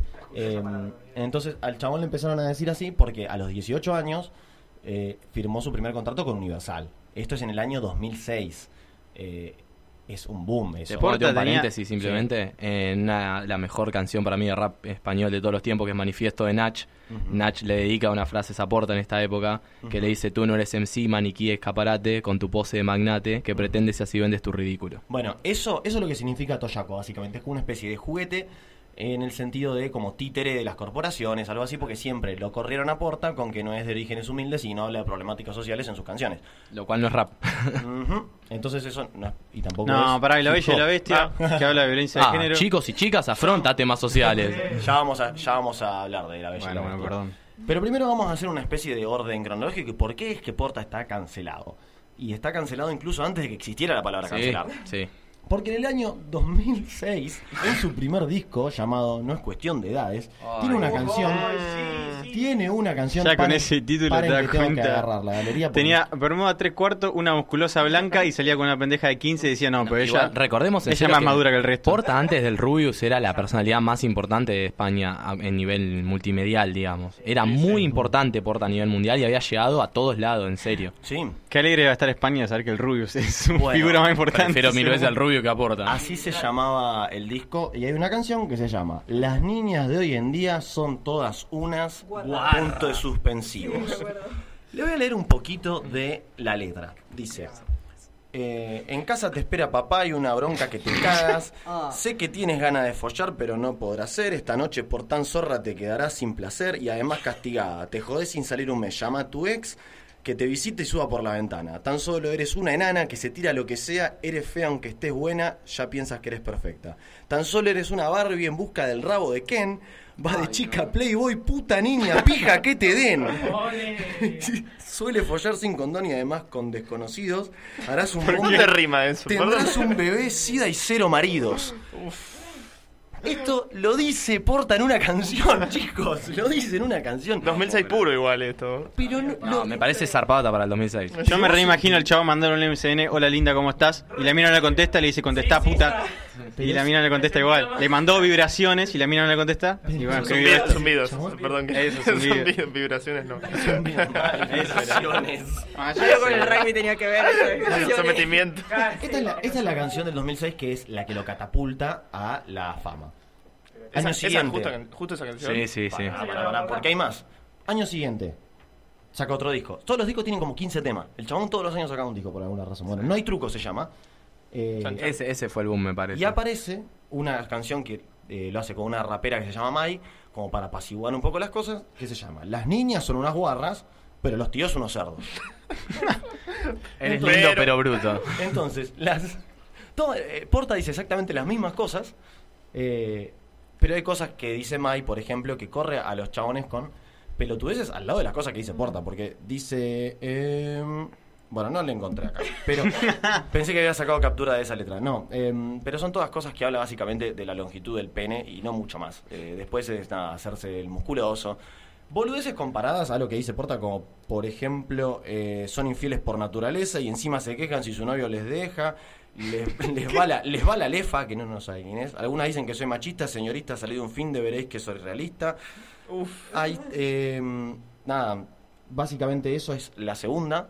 Y ahí volvió a la fama muy picante. Ibas a preguntarme algo. No, quiero eh, notar, viste, cómo usa el pero Porta. Por lo general todo el mundo siempre dice, yo no soy homofóbico, pero... Y, y Porta lo usa de una manera distinta. Dice, las minas son todas putas, pero yo también soy medio malo. onda, como que, como Bueno, que la, la primera vez que lo- es un Lo pero que- raro. Lo es que quiso hablar el chabón siempre es que él no es machista, sino él es una, Realista. Él es realista y habla de la mierda que es la sociedad. Entonces, vos te metes en los comentarios de los videos y dicen todo escrito como el orto y toda la- las cada palabra empieza con mayúscula. Porque era 2006 y no existe la ortografía en No, internet. amigo, estos son comentarios de 2019. Ay, bueno. Eh, y dice, conclusión, todo el mundo es una mierda. O si, si sacaran este tema ahora, las feminazis los volverían locos. Y medio que lo volvieron loco en su momento. De hecho, por este tema, el Instituto Nacional de las Mujeres de España le manda una carta diciéndole, che, loco, oh, fíjate lo que está haciendo, porque medio que ya es tu segundo tema haciendo esto. Dale, capo. en su tercer disco, el tan conocido En Boca de Tantos, donde está Mm. el querido Dragon Ball Rap, paréntesis, Dragon Ball Rap, de las mejores canciones de rap que existen, saca un tema que, es, que tiene con videoclip, se llama Sobre el famoso tema, que es un tema hablando sobre estos dos temas anteriores. Eh, entonces el tema arranca El tipo diciendo... no sabía cuándo dejarla el chabón. Yo dice, quizás no todas sean guarras, pero sí la gran mayoría. Juro, juro que me lo tomaría con humor si yo fuera tía, dice. Claro, sí, porque él sabe. Él sabe lo que haría, boludo. Eh, de- y si te lo tomas en serio debe ser porque te debe joder ser una de ellas, ¿no? Eh, es como que todo el tiempo así, bardeando con eso, con que el, el chabón ah, eh, no habla de su madre. O sea, él dice que, que no incluye a su madre eh, porque habla de las chicas de hoy en día nada más. Y bueno, nada, básicamente saliendo con eso. Em, el cuarto disco, el año 2009, Trastorno Bipolar, gran Mm. canción también, es donde está La Bella y la Bestia. A partir de ahí, Porta hace como un giro y empieza a querer meter, después de ser una de las personas más odiadas de España, Un giro 360 grados. eh, porque, claro, porque no solo la gente lo odiaba por ser un chabón, un cipayo que firmaba con Universal, sino que también era un tremendo machirulo para una época que estaba llena de machirulos. Y, y algo importante para entender el contexto en el que Porta se desarrollaba también, España es la raíz del rap en español y en ese momento, igual ya venían desde los 90, pero bueno, en ese momento tienen el Boom Natch, KCO, fue las últimas epa- épocas de violadores del, del verso, nombre polémico. Violadores. Sí, sí, que para Pero- encima hace- es sí, literal. Sí, sí, sí. Entonces, eh, eh, los grandes referentes del rap en español estaban creciendo, llevando el rap en español a muchas cosas muy importantes. Habían empezado las batallas de freestyle, las primeras batallas de Red Bull. Entonces, el rap estaba ganando mucho poder y del otro lado tenías a este tipo haciendo estas cosas y manchando todo lo que los otros estaban trabajando de la cultura del hip hop. Manchando el rugby, claramente. No, pero literalmente, literalmente manchando porque era una persona súper escuchada. De hecho, el chabón reventó internet en el año 2006, cuando era el inicio del internet. Yo me imagino el, clarín de España diciendo el rap y la cultura joven sí. cada vez más violenta.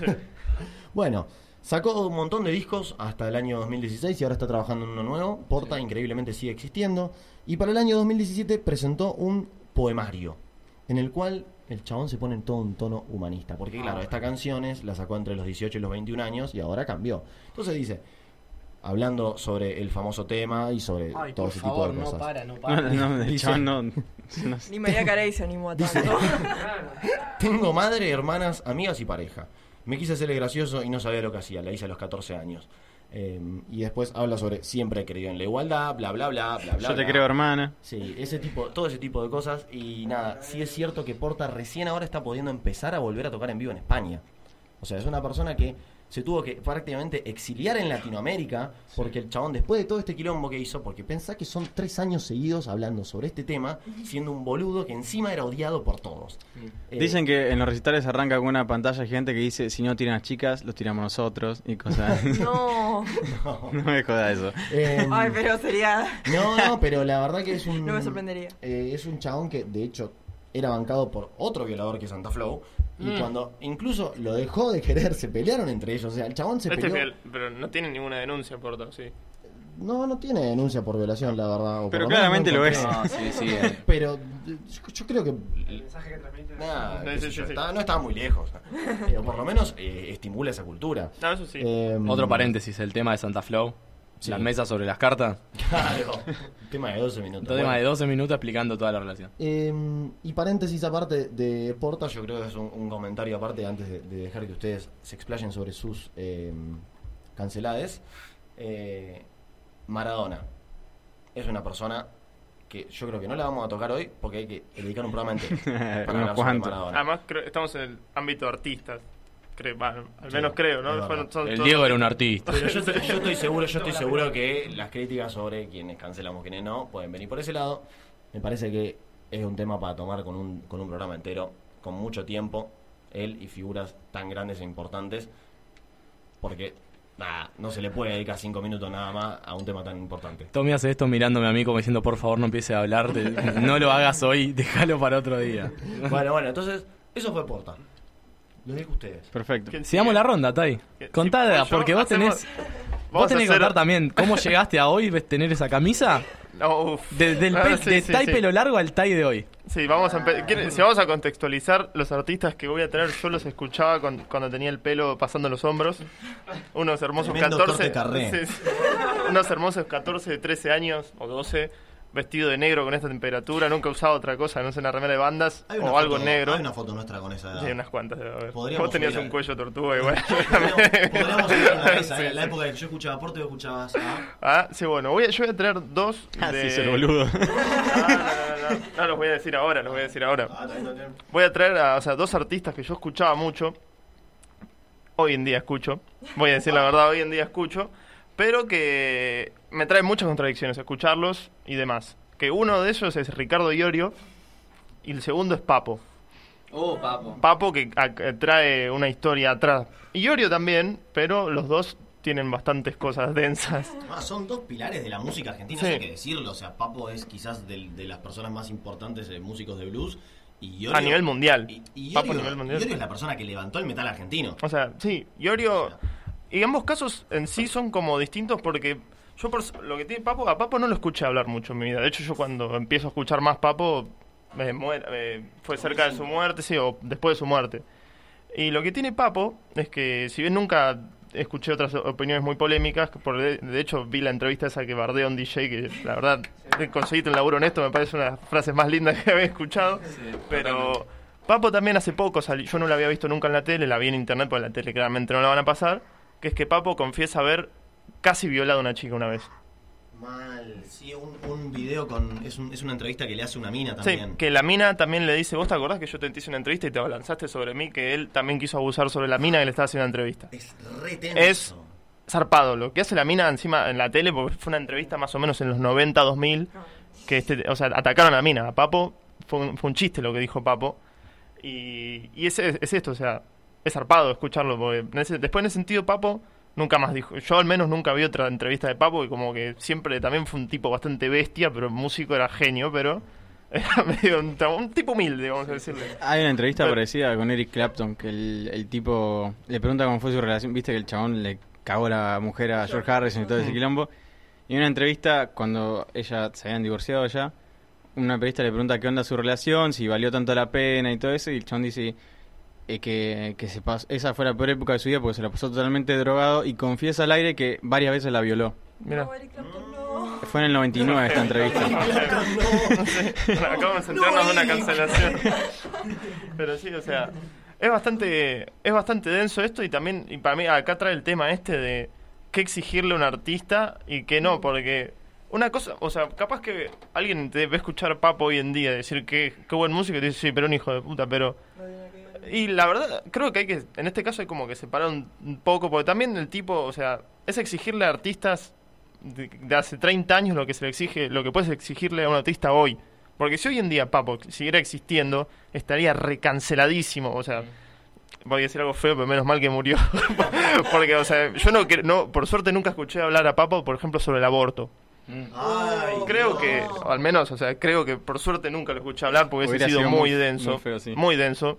Pero me, también me pasó, me está pasando lo mismo que a mí me tocó escuchar hablar a Ricardo Iorio, que es un tipo, o sea, vamos a poner a contextualizar, es un tipo El verdadero tipo. Sí, sí. O sea, es- Hombre encarna de campo. Sí, encarna el metal Iorio, o sea, vamos a, o sea, va- como artista vamos a decirlo, el chabón sin él casi que o sin Papo tampoco no habría ni rock ni heavy metal en Argentina. Va, Hubiese sido otro, pero ellos lo Con el trajeron. indio también. ¿Eh? Y bueno, el indio, por eso. Pasa que, le- bueno, o sea, Pasa que Papo es muy previo. Ah, bueno, Sí. pero, pero el metal es todo Iorio. Eh, Metal el mensaje, o sea, Papo, ahí. Papo ayuda a Yoro a, a- a traer todo lo que es el rock pesado, heavy, pero, o sea, no es que además lo trajeron, lo trajeron en una época también muy densa, con una dictadura, dictaduras en medio, o sea, fue todo un tema por el lado artístico. Además, con Yoro también pasó que gente que le cantaba en contra a los militares, Sí. a la policía, que problematizaba muchas cosas sociales, hoy a Iorio lo escucho hablar y es un, es un milico, es un facho y... O sea, a mí me parece horrible escucharlo hoy en día porque cosas que tiene... O sea, un disco de Hermética, que fue la, primera- la segunda banda en la que estuvo Iorio, que es el, el tipo estuvo en tres bandas que la rompieron a nivel metal, ¿no? Y que un disco de Hermética traj- trajo mont- un montón de eh, problemáticas sociales que en ese momento no mucha gente hablaba. Y hoy lo, lo escuchás hablar a Iorio y decís, ¿qué te pasó? O sea, es un tipo que dice que las madres de Plaza de Mayo son ladronas, o sea, es terraplanista, o sea, no es, no es una boludez, o sea, súper anti, anti, antiputos, anti, anti todo lo... o sea, Todo o sea, lo se- bueno. o sea, no, no, no quiero decirle lo bueno, de- pero, o sea, o, o sea, que se mueran todos por él, digamos, es, es gatillo fácil. Y a mí es horrible pensar Se cómo... en un tejano. Sí, cómo... Dictadura. Sí, sí, como, o sea, como un tipo que cantaba tantas cosas eh, termina siendo así. O sea, o sea, hay muchas teorías. Una cosa, o sea, creo, mi teoría es que lo- le quemó la cabeza a la falopa. Esa porque, o que siempre fue todo mentira, o que es un personaje, no yo, sé. yo creo mucho en que varios artistas hacen un personaje y me pasa mucho con Borges, que es un tipo que disfruto mucho leer y es un tipo que en varios de sus literaturas habla de la libertad y después lo escuchás sus declaraciones y estaba a favor de la dictadura, a favor de Hmm. proscribir al peronismo, estaba a favor de lo que hizo Pinochet con Víctor Jara en Chile, Sí, por eso es- con sí. Salvador Allende, y vos decís, bueno, dale, joya. Bueno, también Todos tenemos tus que- libros, metételos bien. Tenemos que contextualizar también, porque si decimos esto del artista y el arte, estuvimos hace un toque 40 minutos pegándole al rugby, Sí. pero ahora si los referentes de un estilo musical tienen algo, no representan a ese estilo musical. Entonces, e- es complicado contextualizar eh, para todos y por igual. Yo creo, Y- en mi caso, por ejemplo, que al metal argentino Iorio lo representa porque los metaleros Sí. destilan un poco y son bastante fachos y llevan a Iorio ahí en la práctica. Es que sí, Eh, si tu referente es así, si tu referente marca esas, esas líneas, Sí, esa bajada lo, de línea. lo más común es que los referentes de menor talla eh, y las personas que lo sigan Tienen tengan que esa onda. Obviamente, Sí. es así. es- Como lo que, áspero. lo que, sí, lo, lo que pasa, por ejemplo, con Iorio y Papo es que en sus canciones, al menos no me las puse a analizar mucho, o no hablan todas cosas contrarias a lo que expresa. O sea, Sí. no Papo, porque en realidad nunca dio tantas entrevistas más- o sea, polémicas más allá de esta, de, de la, de la violación, digamos. Pero nunca escuché un tema de Papo diciendo que hay que violar a una mina o que las minas son putas. Pero Iorio, por ejemplo, es todo lo contrario en sus No, canciones. Papo inclusive era uno de esos tipos que decía, hay que respetar a las minas y las Bueno, minas son sí. lo más lindo que hizo. Bueno, y ese tipo... Era un caballero, el caballero, el ¿no? caballero de la época, claro. el- Sí, salió hablando con Susana Jiménez y, o sea, para mí también es magistral esa entrevista porque Papo era algo bien de barrio, bien viste, estaba al lado de Susana Jiménez, que era la cumbre del ocheto, y el chabón la boludeó bastante, me parece. O sea, Bueno, siempre, Pero- siempre hay que poder eh, entender las, las diferencias que son cuestiones de, de por ahí de género y también las cuestiones de clase. que podés- Obviamente. O sea, de hecho, incluso pasa hasta en nuestro propio lado de la vereda, en, en la parte del peronismo. No porque una persona sea compañera va a dejar de tener temas de, de género. Por Totalmente. ejemplo, Alperovich. Sí. Alperovich es un compañero. Sí, podés, podés decir que es un compañero, es un senador. Ahora, es un forro. Y entonces uno no va a poder, uno no, no puede bancar a un, a un violador porque sea compañero. Y estas cosas pasan, o sea, por ahí el tipo marcaba mucho lo que es la cuestión de clase y estaba bueno eso, en ese sentido. Pero bueno, hay cuestiones de problematizaciones que hoy son discusiones que nos podemos dar y, y bueno, y no, lo- no la podemos dejar pasar. No, también, o sea, yo creo que en algunos artistas capaz que no podés separar mucho el arte de su idea y tampoco exigirles tanto. O sea, yo por ejemplo en este momento sí le puedo exigir a Iorio las cosas y por eso ya lo, digamos que lo cancelé un poco de mi vida. Pero Papo es un chabón que... Que está muerto. Sí, y, y su música la hizo hace como 20 años y... Es, yo creo que la exigencia es otra que hay que tener con no solo Papo, sino músicos de ese, de ese momento con el músico que hay hoy. Había que tener las, las pelotas bien puestas para hacer música en esa época. Después venía Por una eso. dictadura, después de todo el país como estaba y el quilombo en el que estaba. No, no era cuestión simplemente de hacer canciones, había que plantarse, había que ir a hacer las cosas, pues sabía que, la- que el, el ejército todavía estaba ahí, Sí. los milicos todavía estaban ahí, no es joda. Entonces También. hay que contextualizar eh, épocas. No, de obviamente, o sea, voy, voy a decir esto para cerrar, así pueden también ustedes presentar las cosas. porque- o sea, Yuri es un tipo, el- todo lo que es el metal, que cada vez que tocaba iba todo el mundo a la yuta y los llevaba en cana a todos pelilargos. Y ahora es muy feo escucharlo avalar a la policía o a los militares, es... o sea, Claro, te pasaste toda tu propia historia por el orto. Un Lanata del rock. sí. Por eso, y también bueno, es otro tema también para tocar otro- todo el rock y todo el machismo que, que, que se meten al Pero bueno, si a pasar la posta. Voy a pasar la pasta a Paddy para no explayarme más. La, posta, la posta. La pasta linda. No, bueno, yo, eh, a ver, mis grandes referentes en cuanto a música, que es lo que estamos tocando, desde muy chico, y Pedro creo que me va a seguir en esto, yo desde muy chico escucho a Nach, de prácticamente toda mi vida, es el músico que escucho de siempre, y gracias a Dios y a la Virgen es la persona más sana y más ejemplo que puede haber en el mundo, eh, así que por ese lado bien, pero eh, por el otro lado, de chico, bueno, de chico escuchaba muchísimo Oasis, escuchaba mucho de Britpop, escuchaba mucho los Beatles, hasta el día de hoy lo sigo escuchando, y el debate de John Lennon es un debate grandísimo, prácticamente mano a mano con Maradona, diría yo, eh, en cuestión de lo que representaba él, pero las cosas que había hecho y se sabe que hicieron al mismo tiempo. Ya ese es un nombre muy polémico, pero para traer un poco acá a Argentina, eh, sufrí mucho toda la época, no- en realidad no lo sufrí yo, la verdad, me da prácticamente lo mismo, pero bueno, eh, yo era muy fanático de las pastillas del abuelo, lo hemos ido a ver muchas veces con Tommy. eh, he ido a muchísimo. Es la banda que más fui a ver en vivo. Fui a muchas veces a Luna Park, lo he seguido. Es una banda que representa un montón de cosas en mi vida porque los escuché durante 15 años tranquilamente. Y, y muchos momentos de mi vida son al ritmo de la música de, de las pastillas. Y en el momento en el que saltaron, eh, que fue todo un tema, no sé bien, Vicky, si vos te acordás de estas páginas que saltaron, que cancelaban. Sí, bueno. eh, Un montón de denuncias. Claro, por eso, o sea, era Es cuestión de una- tiempo.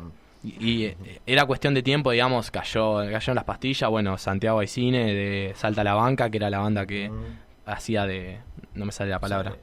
O sea, tocaban antes que las pastillas en los recitales. Teloneaba, teloneaba. teloneaba a las pastillas, eh, también se escuchaba un montón de Salta a la Banca, bueno... No, Fue el momento de Cayón también. Cayón también. Cayeron un montón de bandas que realmente las dejé de escuchar porque por lo menos a mí me parecía la forma de, de aportar algo. No simplemente pregonar o intentar seguir un discurso y después eh, cuando tenés que hacer algo realmente por eso no hacerlo. Bueno, mi forma fue esa en lo que puedo aportar. Y justamente es con lo que dice Tai, ¿no? Esta cultura del rock, del rockstar, de las cosas que hacen y que tienen que hacer por estar donde están. Eh, me parece que en la cultura del rock no queda uno vivo, no queda uno si empiezan a hablar. Y cuando digo uno, me voy a donde quiera, me voy a Cerati, me voy a Lebón, me voy a Charlie, otro nombre de debate, muy importante. Loco, no me cae, no me cae. De la cama al living. Eh, un montón de... Ningún artista, músico, por lo menos, si vamos a hablar de, de esto estamos enfocando, no zafa uno, ni loco, de ninguna época. Porque la cultura del rockstar y de esa vida, de, de vida en la carretera y de grabar, conlleva machismo, conlleva violencia de género, conlleva excesos. Eh, Entonces, eh, bueno, yo... Estaba todo avalado también en el momento que surge todo Claro, la- el simple hecho de que la palabra groupie todavía siga siendo algo bien visto, habla mucho de que no se movilizó demasiado la idol o sea, idolatrar personas y sacarlas del bien o el mal y de, de ese, de esa franja. Eh, bueno, nada, eso. Después, bueno, también escucho rap desde muy chico, es el- mi estilo de música y ahí tenemos gente de sobra. Sobre todo nuestros compañeros raperos de Estados Unidos, que son la representación de la violencia machista. Eh, bueno, Chris Brown fue el caso más grande de los últimos años. Así que, más que nada eso, bueno, la violencia hacia Rihanna. Eh, y nada, Chris yo Brown, que sigue sí. siendo muy avalado igual todavía. Chris Brown sigue día. sacando temas. El tema con sí. Justin Bieber. No, pero hoy en día. bueno, Justin Bieber. Justin Bieber, que Ah. es una persona que cuando éramos chicos, la gente decía que no, eh, o sea, los, los pibes decíamos, porque decíamos, no voy a dejarme, eh, como que es reputo, no sé qué, porque era. Lo cancelamos por eso. Lo cancelamos porque era puto. El problema no era que era puto, el problema es que el chabón banca violadores, boludo. O sea, Sí, sí, al sí. final teníamos razón. ¿se Justin? Bieber salió- No estábamos celosos, teníamos razón. El chabón salió con una remera que, una remera que decía esa puta miente. That bitch line. Sí, That sí. bitch line. Era, o sea, Chris Brown hizo toda una campaña para ponerse, para que la gente se ponga del lado del violador, del golpeador. ¿se Sí, de hecho Chris Brown sacó un tema en en el momento en el que todo el quilombo pasa. Chris Brown hace un tema con Lil Dicky, no sé si alguien lo conoce, es un rapero que hace canciones graciosas en realidad, eh, son como canciones irónicas, y hace un tema llamado Freaky Friday con, con Chris Brown, y es como que ellos dos se cambian, eh, Chris Brown pasa a ser Lil Dicky, Lil Dicky pasa a ser Chris Brown, y en la parte de Chris Brown espía bastantes culpas, eh, Mm. como diciendo soy blanco, el chabón como que la corre del lado de soy blanco, nadie me juzga, porque no digo cosas feas. No te están jugando porque sos negro, te estás jugando porque sos un violento, un abusador y, y eso es lo que te tenés encima, flaco. Bueno, pero, Igual, pero a Chris Brown le cayó la cancelación dentro del ambiente del rap. Si ves el video Summertime eh, de Summertime Magic, es de... Bueno, no me acuerdo ahora el chabón. Pero aparece un video animado con todos los raperos eh, de la época y de los de la primera escuela. Y Chris Brown aparece entre los muertos, llorando. Entonces vos decís, bueno, Sí, Está picante. pero también es cierto que Chris Brown no es solamente el, tem- eh, Ah, todo- de todo Childish el tema Gambino el tema. de ser golpeador de Rihanna. El chabón tiene como dos, tres denuncias todos los años de, violencia hacia la gente. O sea, el chabón es un, es un violento para toda la sociedad. No es, no es solamente un, un golpeador y que esto es lo que intenta decir mu- mucha gente que lo avala. Eh, que solamente existe en Estados Unidos esa gente. Sí. Eh, que es como que el caso aislado de, de, de Rihanna, bla, bla, bla, no sé qué. No, el chabón es violento hasta en todas las facetas de Sí. su vida. Y cumple con todo lo que las pibas vienen diciendo hace un montón sobre el, el estereotipo del golpeador. Sí, yo solo para cerrar y bueno, y darle el paso a Vicky, eh, como hablamos también de las cancelaciones, me gustaría dar algunos nombres de artistas que he conocido en los últimos 5 o 6 años y que realmente son bandera de casi todas las luchas a nivel global directamente. Artistas como J. Cole, como sobre todo Kendrick. Kendrick es uno de los artistas más ejemplo de todas las cosas y que se posiciona en todos lados. Bueno, Kendrick, J. Cole, justamente Childish Gambino un tipo que tiene un manejo del arte increíble, tanto con la música, la serie Atlanta, que es fantástica, como él eh, defiende un montón de ideales que, bueno, por lo menos acá todos defendemos. Eh, también están esos del otro lado, también hay artistas de ese lado que han sabido llevar una bandera cuando otros la han querido tirar, digamos. Han querido manchar el rap. Eh, bueno, yo en mi caso era una canción que me encantaba cuando era chica mal. Michael Jackson. Eh, No toquemos otro tema. El profe de Miranda. Chan, Em, chan. sí, no, ese tema me encantaba. Claramente no entendía lo que decía, porque es más, eh, yo en el colegio, en el San Luis Gonzaga, en la fiesta de fin de año, siempre hacíamos unas coreografías y n- a sexto grado le tocó bailar el profe. Tipo así. Le tocó. eh, mm. Claro, hicimos una coreografía, estábamos vestidas de porristas. La propuso un profe. Estábamos vestidas de porristas, así de todo, de rosa, con unas porras, y bailamos ese tema. Quiero creer en, en la inocencia, pero no puedo, no puedo, no puedo. Nenas de 11 años cante, bailando esa En canción. sexto grado sí. Yo no entiendo. Aparte, fue en plena época donde Miranda salió, viste, era el boom. El sí. La guitarra era- de Lolo, ah. Claro, era de, de, ese, de esa época. Cuando decían que era Sergi era trolo, que no iban a Claro. Siempre- Estamos, y yo no entendía nada. Después, unos años más tarde, cuando volvés a escuchar el tema, decís, ¿sabes cómo era ese tema? Y tipo, lo escuché. Porque básicamente el tema habla de un profesor que se acuesta con una alumna y que se aprovecha de la inocencia. Y yo tipo ahora es como que lo pongo a pensar y digo, Dios Sí, no, no. santo, no había ningún profesor que se dé cuenta de Aparte lo esto. dice re explícitamente. Sí, claro, sí, sí. porque en el- a ver, en el 2006 El- para mí era una época con cero, cero, todo. Cero threads, Sí, sí, cero, sí, cero hilos de. Sí, sí, sí. Era como, digo, ningún profesor, porque tipo en esa época un abuso de un profesor a un alumno, yo supongo que también se vería como Sí. algo inapropiado. Bueno, por un lado ese tema. Y- mínimamente inapropiado. No, más allá de eso, yo me imagino que ustedes como grupo de alumnos dijeron, che, vamos a leer este tema. Y, un pues profesor dijo, sí, dale. Claro, porque lo tiene que, alguien te tiene que decir sí. Sí, no habla de un violador. No, pero es un te- son chicas, no, chicas de 11 Vestidas de años, porristas, Ah, sí, sí. bailando eso.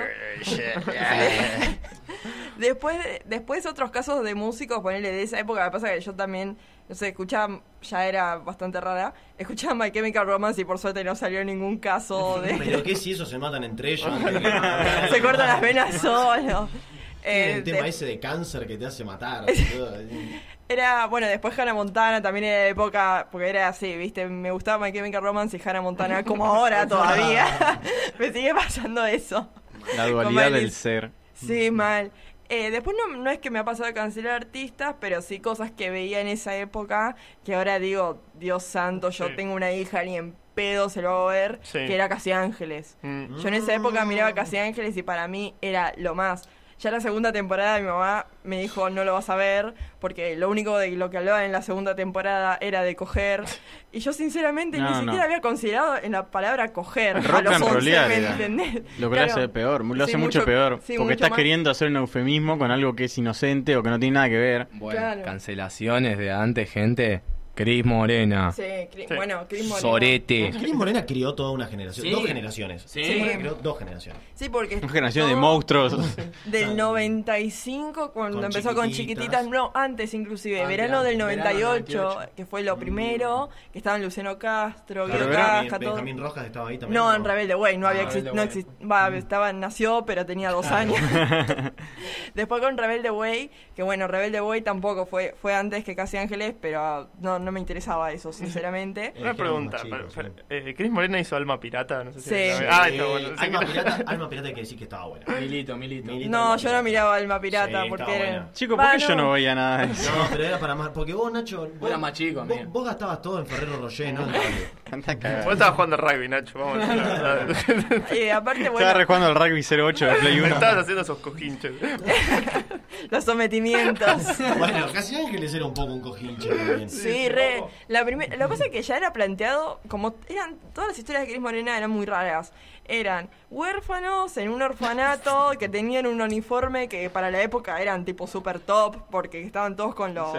escoceses, esos que todo el mundo quería usar sí, esos sí. escoceses. Pa, unas ganas que se mueran mis Y padres. bucaneras.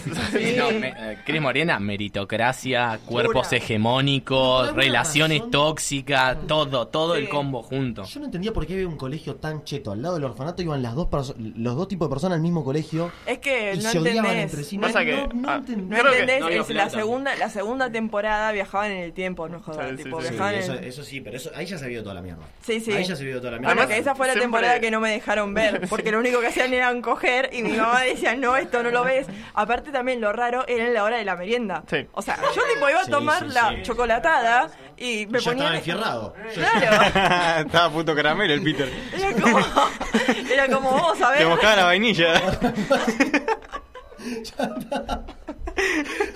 No me voy a hacer responsable de nada. Yo no me voy que a hacer responsable de nada que acaba de salir de la boca de estas personas. Yo creo que hay que cancelar hoy mismo a algunos miembros de la Cámara. Nos hacemos muy los moralistas, pero... Bueno, pará, pará, pará. pará. Voy a salir de este momento incómodo con, un- con una revisión a Cris Morena que siempre cuando iba alguien humilde a los colegios era el hijo del portero. Mal. Siempre era el hijo del que limpiaba la escuela. No, no había otra manera de entrar a esa escuela. No, bueno, y eso. Y después Cris Morena es macrista, así que si hay algo más una, que... una cosa sí. de Cris Morena que hay que decir, eh, a lo último hizo esa serie eh, Aliados. Aliados. Mm, no la vi. Era, que era una serie hecha solamente porque había muerto Romina Yan. Sí. O sea, la produjeron todo y encima era recontra producida esa serie. Sí. Y, y fue una mierda esa serie y tuvo una innecesaria segunda temporada. Tommy una- la vio toda. Una segunda temporada. Me gustó la primera temporada, quiero decirlo.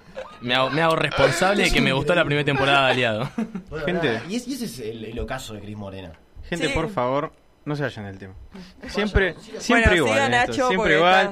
Yo, yo quería cancelar a algo que tiene que ver con De la Cama Lee. Nada, ca- igual se lo canceló todo el mundo en Twitter. Quería contarles un poquito de por qué se canceló a Charlie García en su momento. En su momento. En su momento, porque no sé si en su Nunca- momento la nunca gente hemos lo había... escuchado que nadie cancele a Charlie García. No, pero es cierto que tiene denuncias graves de hace mucho. No sé si conocen, bueno, creo que, eh, creo no, lo usamos como cortina de este Sí. programa un par de veces. Eh, el tema nos El nombre pegando del abajo. programa, hola. Sí, pero no es del mismo disco. No, no me rompas el hilo conductor. Eh, el tema que usamos de cortina nos siguen pegando abajo. Habla de eh, Ella ella, es menor, él es normal. Sí. Eh, Normal, Y lo, que, y lo que están haciendo es un pecado mortal. Bueno, la cosa es que ese disco, Clicks Morno, salió en el 83. Super, terminó la dictadura, pum, sacó este disco. Dijo liberación. Que no. Que uno Ahora dice. sí, está todo legal, dijo. que uno dice, bueno, che, me da que piola el disco. Y después te pones a ver que literalmente tiene varias denuncias de un padre que lo acusaba de ir a buscar a la escuela a la hija, que tenía 15 años en ese momento. Y Charlie tenía unos. Y Charlie tenía, 20 tenía unos largos, 30. ¿no? 30, ya Ah, tendría mi viejo 30. Hace Ah, 50 años para mí. Sí, sí, sí, ya tendríamos 30. Eh, así que bueno, tenemos eso. Y después tenemos finalmente en el 99 otra denuncia por relaciones con una menor que tenía 17. Fue avanzando Charlie. Dijo, mi método... Bueno, mi- ahora, ahora la novia de Charlie, o sea, le lleva unos cuantos años Charlie también. No, pero yo Era me- conductora de MTV. Sí, sí. Yo me lo imagino a Charlie el Sí. 31 de diciembre del 98 diciendo, este año hasta 17 nomás. Sí, no, sí. Menos de 17 no. No, bueno, o sea, me- o sea, perdón que te corte, Nacho. Me, No, gusta- me gustaría hablar esto, el tema de cuando hay cierta elección en qué cancelar a veces, porque... Ah, No, a Charlie yo nunca me he visto miraste. que Se nadie... paró, se paró Padilla. Ya me miraste, ¿no? no, no, no toquemos el tema, lo bajo, pero como que hay gente que se le pega mucho más fácil y Charlie, ¿no? Hacemos la vista gorda, le- el tema que viene tiene que ver con Ah, eso, más bueno. o menos. Así que. Yo le Separando. recontra, yo le recontra pego, pero sí es cierto que cuando, un artista increíble. cuando creces con una determinada, lo mismo que decía Pai de las pastillas del abuelo, cuando creces escuchando algo es muy difícil después sacarlo de, de tu día a día de pensamiento. No, me- no me parece mal tampoco. A mí lo que molesta, que es una de las razones por las que salí de Twitter, es que venga alguien que en su puta vida por ahí nunca escuchó a Charlie y viene y lee esto. Ah, mira, sí, Charlie es un violador. Bueno, vos sos un tremendo hijo de remil puta porque no lo escuchás. Porque, porque lo escuchás. Y listo, y yo soy yo salgo recontra impune porque yo te puedo juzgar a vos y vos no tenés nada que decirme. Es como eso, eh, meter en la otra persona y estar juzgándonos entre nosotros. A ver, si alguien, si quién cancela más a quién, quién, quién tiene, quién es más progre que quién por cancelar más.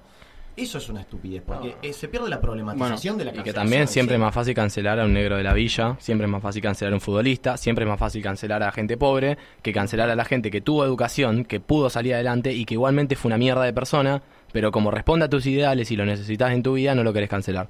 Entonces, siempre es más fácil pegarle a Maradona, siempre es más fácil pegarle a Centurión y siempre es más fácil pegarle a los boludos de siempre que pegarle a la gente que realmente tendría que cancelar. Bueno, hablando de un tipo que tenía mucho amor, mucho amor popular y era conocido por hablar de amor y paz y sobre todo amor fraternal en sus letras. Bergoglio. Sí. Eh, Bob Marley, eh, quien también escucho desde muy chico, inclusive tenía un póster re grande de Bob Marley en mi pieza. Ese que está con ese, creo que están todas las Sí, ese. Y bueno, la cosa es que yo era chico, era, corría el año 2010, y había salido un documental que alquilé en DVD, que era el documental de Bob Marley. Y yo estaba viendo tranquilamente y aparece a hablar la, la ex mujer de Bob Marley, la viuda de Bob Marley, contando que el tipo venía de tocar, de cantar No Woman No Cry, que supuestamente se lo escu- se la escribió ella, y me enteré porque es No Woman No Cry. Y era porque ella siempre lloraba mientras él la violaba todos los días. Bueno, Bob Marley dijo: La curva más linda de una mujer es la sonrisa. Sí, sí, también. Listo, no lo cancelamos. No, no, sí. Y la mina cuenta que su hijo, creo que Shaggy, el Shaggy Marley, el menor, Puso Shaggy ahí. Y Scooby al otro. Tan tenés que ser, fue, fue eh, producto o fue concebido en una de esas violaciones. Mirá. Y en ese momento mi corazón se rompió para siempre. Y me acuerdo que fui a preguntar a mi hija qué es una violación. Y ella me dijo y yo, ah, ah. ¿De dónde Ah, ahí. Yo esperaba que fuera algo malo, pero no tanto.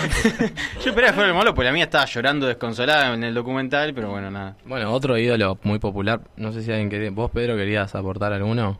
¿O no? Está tranquilo. otro... No, lo- no lo comprometa al chabón. ¿Te das cuenta de lo humillás al aire? Un héroe popular argentino muy importante y que en sus letras dice cosas que San no Martín. están bien, es Rodrigo. Bueno, pero Chan, chan, chan. Bueno, pero se han contado muchas cosas, Rodrigo. Sí, no es nada. O sea, no, me- no es sorpresa. Nadie Sí. sabe lo que es la verdad. No, yo no creo, yo nunca escuché mucha gente defendiendo tanto a Rodrigo. No, no, pero se defiende con el hecho de que su música sigue viva también. Se o defiende sea, con el hecho es que está muerto. O sea, digamos, son eh, para poner, no digo que lo- enjuiciarlo, simplemente tenerlo en el, en el panorama. De No, que sí. también había, pero Rodrigo escribió a principios del 2000, Sí, sí, sí. a los- en los finales de los 90, digamos, y Bueno. respondía a una, a una cultura. Yo le propongo cerrar el cancelómetro con dos artistas que no están cancelados todavía. eh. Esperemos. Esperemos que mantengan así. Eh, va a sonar Cono Hielo de Catriel y Paco Moroso, un Para que eligió. nosotros, el tema del verano. El tema del El verano. tema del verano. lo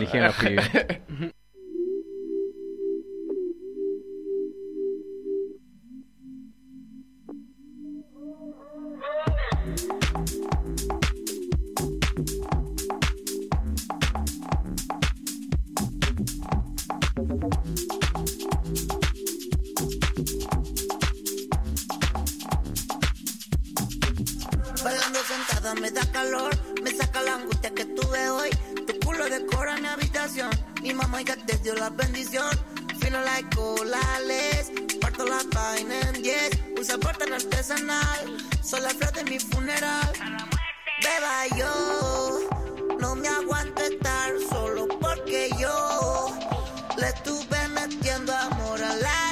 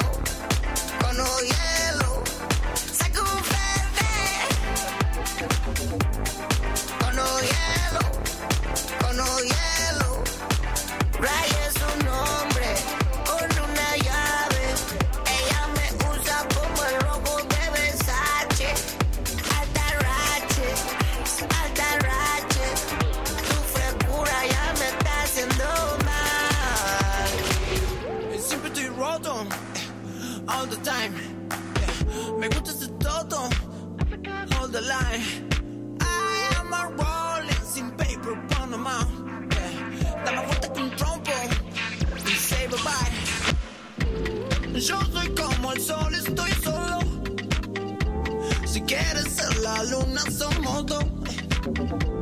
Nena, no me vendo, estoy soldado. Me regalo si me voy con vos.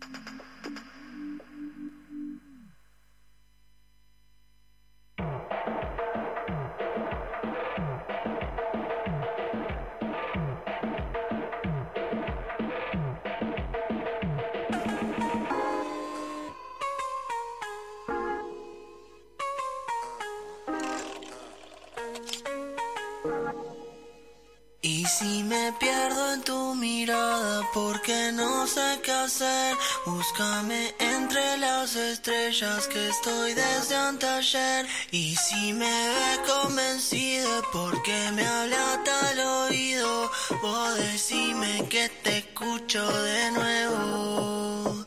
Y sigo buscando tu pelo entre cosas que no son tuyas. Ideas mareas que venden no compro porque son truchas. Si no me ves, me perdí en tu mirada.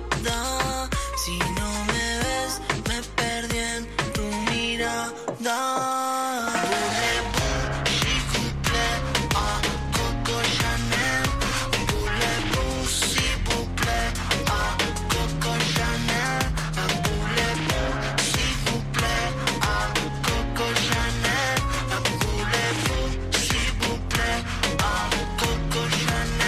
Y si me pierdo tu mirada porque no sé qué hacer Búscame entre las estrellas que estoy desde anteayer. Y si me ve convencido porque me habla tal oído.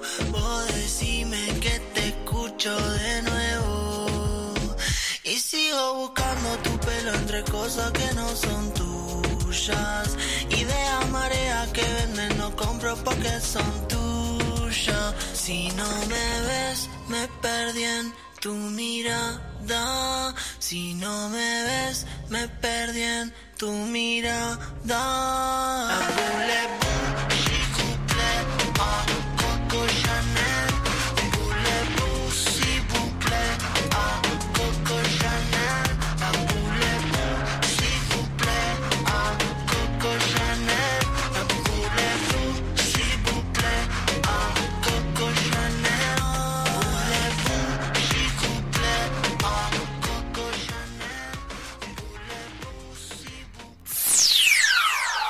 Comienzo de espacio publicitario. No te vayas del dial. Ya regresamos con toda la programación.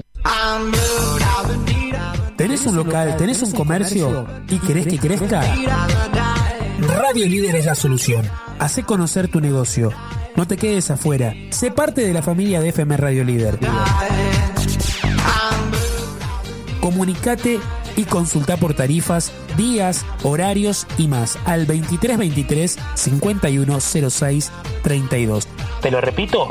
2323 5106 32. Hacé que tu negocio sea conocido. 97.7 FM Radio Líder, la radio que te acompaña siempre.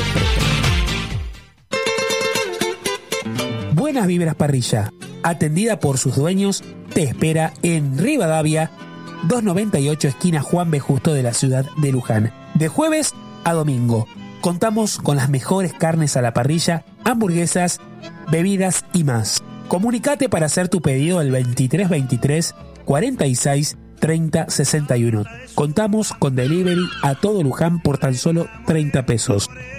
Buenas vibras parrilla y a disfrutar. Lleva en su trenza una flor. Durlock RC, venta e instalación. Avenida Victorica 933 Moreno. Y en Luján, Avenida Carlos Pellegrini 729, entre Alcina y Humberto Primo. Tabiques, cielo rasos, revoque en seco, tarquini y mucho más. Con placas comunes, antihumedad e ignífugas. Llámanos al 11 3735 9183 o al 11 6465 9010. Aceptamos todos los medios de pago. Aceptamos todos los medios de pago.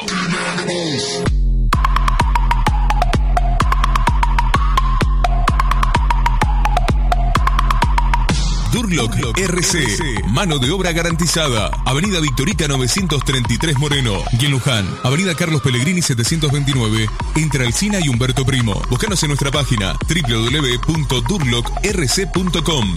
Nuestro correo electrónico durlockrc.hotmail.com.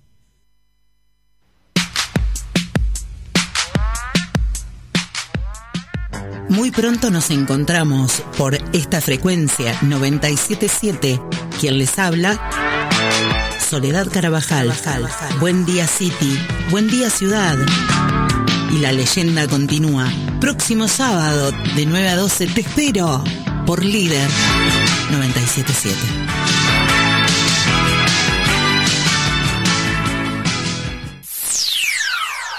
Fin de espacio publicitario.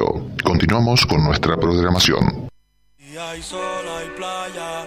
Si hay playa. Eh, tema del verano. Si hay Luego ya pasó. Tema del verano.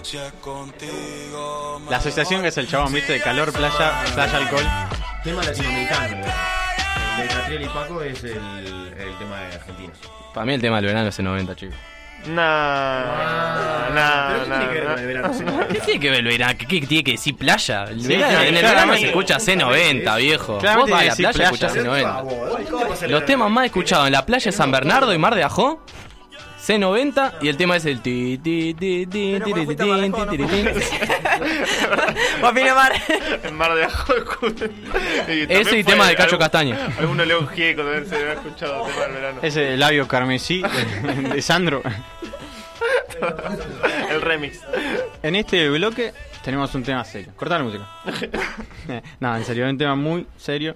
Tenemos la tesis de Vicky. Vamos a estar evaluándola con la escala del G. Tommy, ¿querés proceder a explicar cómo es la escala del G? Em, bueno, le explicamos ahora. No, no, que Vicky hable sobre el tema después, en el momento de ser evaluada, se explicará y se, y se dirá. Pero yo voy a ir anotando mientras tanto. Vos me vas a ver que estoy anotando algunas cositas. Me está Pero- juzgando, vas a ser no, como el director del el decano. No te voy a estar juzgando nada. Vos a dar cuenta que yo no estoy acá. Bueno, dale, me explayo. Bueno, justamente el tema que voy a hablar es telepolítica. ¿Alguien sabe qué es la telepolítica para empezar? No, Vicky, por favor.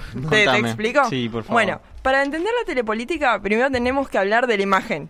Tema que estuvimos hablando hasta recién. Justamente eso de que empezó a decir Tai de que algunos, porque nos caen mejor, los juzgamos más fácil, si no nos caen mejor, los- es más fácil pegarle.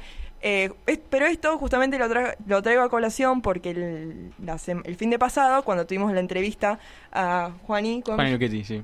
a Juan y Luchetti. Bueno, vieron que estábamos hablando de la reforma tributaria, de por qué, no sé, a Axel Kisilov podría ponerlo por decreto en vez de hacerlo todo. Y justamente tenía que ver con esto, del tema de la reelección, que si él pretende conseguir una, lo que tiene que hacer es ir de a poco. Porque bueno, justamente, eh, como se, es toda la historia argentina, si lo hace un determinado sector político es una cosa, si lo hace otro sector político es otra. Sí, también es cierto que está bueno que las cosas pasen más por, Democracia, por- por la legislatura, por obvio. una cuestión de, claro, de, de Sí, de, para respetar, respetar la, Pero- la democracia. Bueno, entonces justamente el tema de la telepolítica tiene que ver con esto, con el nuevo modelo de comunicación que se dan eh, a las noticias de índole político. Básicamente, en las campañas de antes, todo la- lo que era la- el bombardeo propagandístico se iba al tema de la, de la televisión, porque era el único medio que existía, y hoy en día tenemos la tele, las redes sociales, Twitter, y cada uno tiene que, arma, tienen que armar su campaña, adaptarla de acuerdo al medio de comunicación al que se refiera. Tengo una pregunta, estás hablando, cuando decís antes, ¿a qué tiempos te estás refiriendo? Antes me refiero eh, un poco antes de la dictadura, eh, última presidencia de Perón, o sea, justamente por bueno, eso, bien, bien, bien. por hablar de la influencia, porque, o sea, la telepolítica es algo que existió siempre. El tema es que, bueno, se teorizó más adelante, porque si bien acá la primera transmisión en Argentina se dio 17 de octubre del 51, que fue un acto de Perón, lo que se transmitió obviamente blanco y negro, qué sé yo. Después, y, la influ- y además la cantidad de televisores que había, para tener una tele tenías que ser una persona muy acomodada. Después, durante la dictadura militar, si bien había más equipos receptores, el tema era que el modelo de comunicación de las dictaduras siempre es muy precario. O sea, siempre es como la famosa aguja hipodérmica, que hay una, una teoría de comunicación con eso, de que lo único que hacen es bombardearte con información, bombardearte, bombardearte, y no importa, tipo, cómo te llega a vos. Ellos te bombardean, no te hacen pensar. Ellos es como, es- sería poco, como si... Un poco así piensan.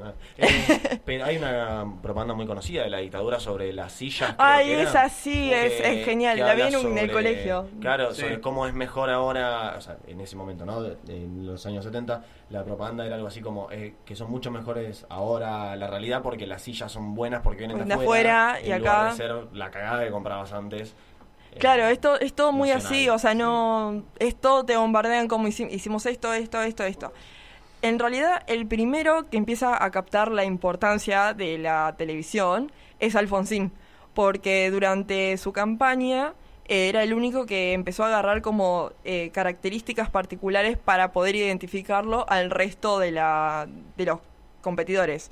Por ejemplo, el símbolo, viste, que hacía Alfonsín así con los brazos, con las manos, uniéndola, era todo eh, justamente a- aludiendo a que la gente cuando vea eso se- ve- sea que sabía que era radical. Además, también tenemos que tener en cuenta que las necesidades de esa época, como las de ahora, a ver, ahí era volvía a la democracia, era como que no nos interesaba con tener un presidente democrático, no, a ver quién usa el color más lindo en Claro, Twitter, o sea, es la realidad.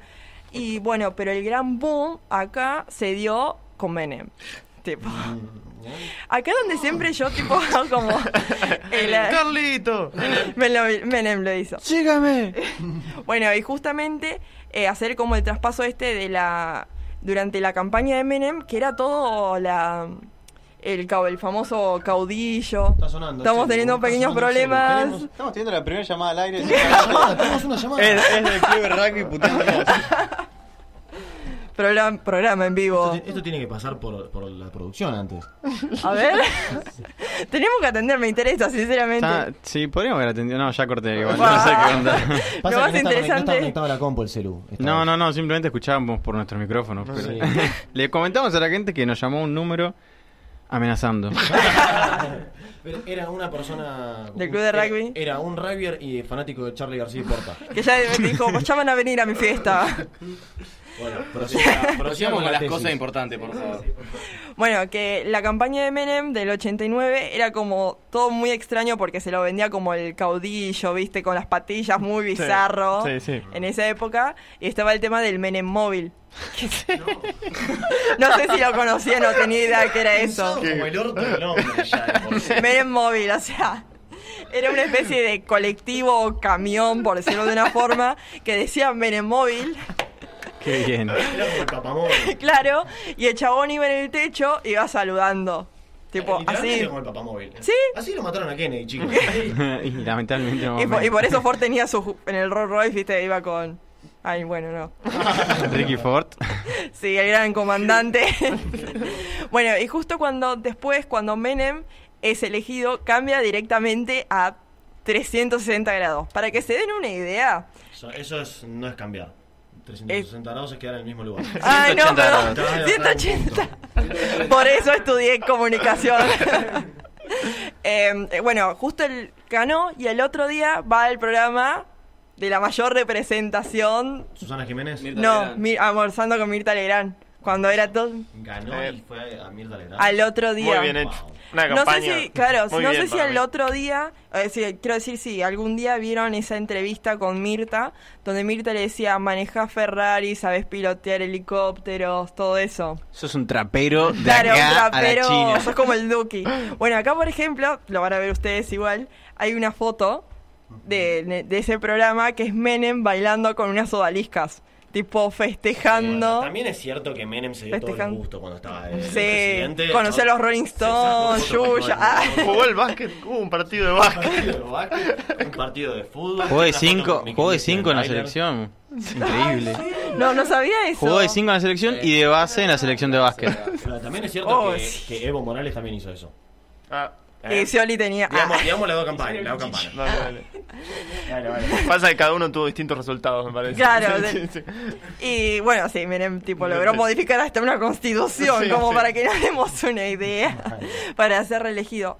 Y bueno, y acá es donde entra lo de la telepolítica, que en realidad lo que como el verdadero punto fuerte que empezó a tener es que hablan de la vida privada.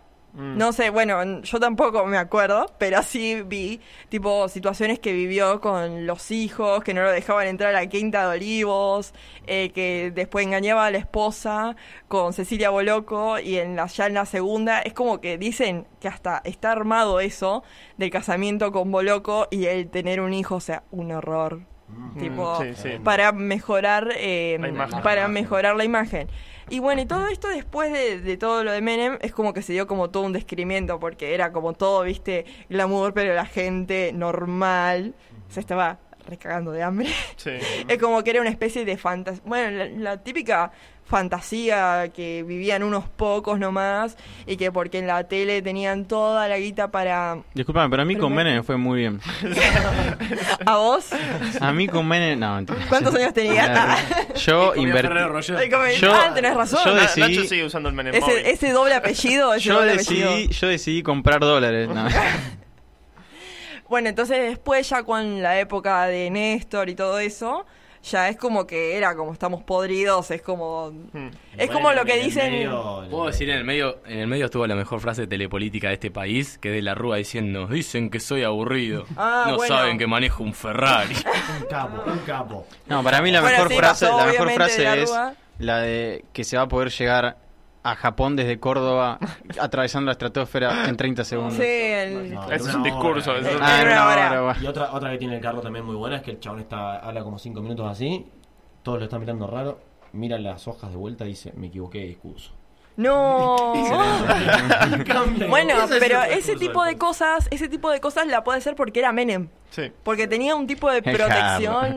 Que es, que, El- es que sí, el caudillo eso. de La Rioja. El, el caudillo, sí. Bueno, en La Rioja es muy. Ahí tiene una Lo estatua aman, enorme. Sí, sí, lo aman. De hecho, otra vez lo reeligieron como, como Sí. senador. Y tiene como 90 años. Pasa que Menem es la prueba viviente que existe La Rioja. No es como la Pampa, ya que aparece con el Pepa, el, el de Gran Hermano, es como, ay, alguien vive en la Pampa. Disculpame, pero existe Dignity también, que es también de La Rioja. La interna ¿No en La de Rioja, de frente de No, todo, Dignity fue... es de La Rioja. Ah, Dignity yo es pensé que- Rivero, pero Calú Rivero ahora es Dignity. No, sí, ahora es Dignity. Dignity, Ah, no claramente. sabía eso. bueno. Ay, no, te perdí. Estu- ¿No estuviste en Twitter, No, no, Tai? no, No, estoy medio la estrella de Twitter, no sabía Recordémosle a eso. la gente que la interna en La Rioja fue Menem contra el Pomerito. O sea, estaba difícil. El Pomerito tiene varias violaciones.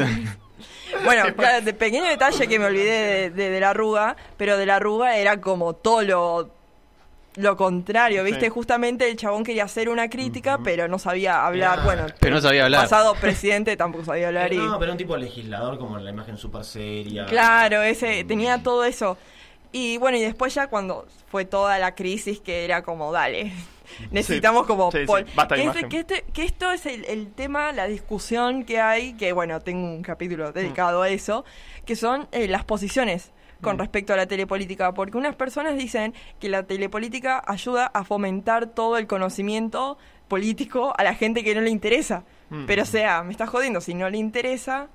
No, no, solamente que, que si- recordemos algo importante, esto que está diciendo Vicky de la telepolítica y cuánto tuvo a lo largo de la historia, que en el 2003, si Menem no se bajaba del balotaje contra Sí. Néstor, seguramente teníamos de presidente a Menem en el 2003. no nos olvidemos de ese pequeñísimo no sé, detalle. No sé, amigo. No, no sí, sé. sí, era, era el que encabezaba las encuestas Menem para ganar el balotaje sí. y por mucho, y por mucho. Si no se bajaba el balotaje, seguramente lo ganaba. Aparte, acordate que la interna del peronismo estaba, o sea, querían elegir a De la Sota Sí. para ser para ser el candidato, porque como era de Córdoba, como era el de Co- el- era el gobernador de Córdoba y tenía una buena imagen ahí, dicen, bueno, ganamos Córdoba. El corazón del país, si gana el corazón del país, tiene toda la ganancia. La cuna de... Macri ganó gracias a Córdoba, así que no hay, Sí. no hay que reírnos. No, es que verdad, bueno, yo me acuerdo que Hay que sacar esa provincia del país. todo lo que era la parte del medio... El carro que está en el medio. O sea, es re difícil Sí, está en- geográficamente. Sí, sí, está todo en el medio. Aparte igual lo que tiene que ver es, bueno, justamente lo de la telepolítica es todo esto de lo de la vida cotidiana. Por ejemplo, se vio eso en las elecciones de Macri con Scioli, tipo Macri hablando con o sea, de, An- de Antonia, de Juliana, de la hechicera y al mismo tiempo no sabía cuánto cobraba un jubilado. Sí. Y nadie se, y nadie se lo se lo cuestionaba como diciendo, a ver, si vos sos presidente, hay por lo menos 10 temas que tus asesores te, te- te dicen, bueno, de esto te ten- tenés que saber de pe a pa. Sí. El resto, y no, eso se está encargando Sí, no. un poco de relaciones públicas, Sí, chicos, por favor. Sí, ah, un poco de. sí. Yo creo que esto de la telepolítica lo vi un poco con todo el tema de Alberto, con su hijo, con Mm. su esposa que no es. su- Con su Claro, pareja sí, que no es su esposa.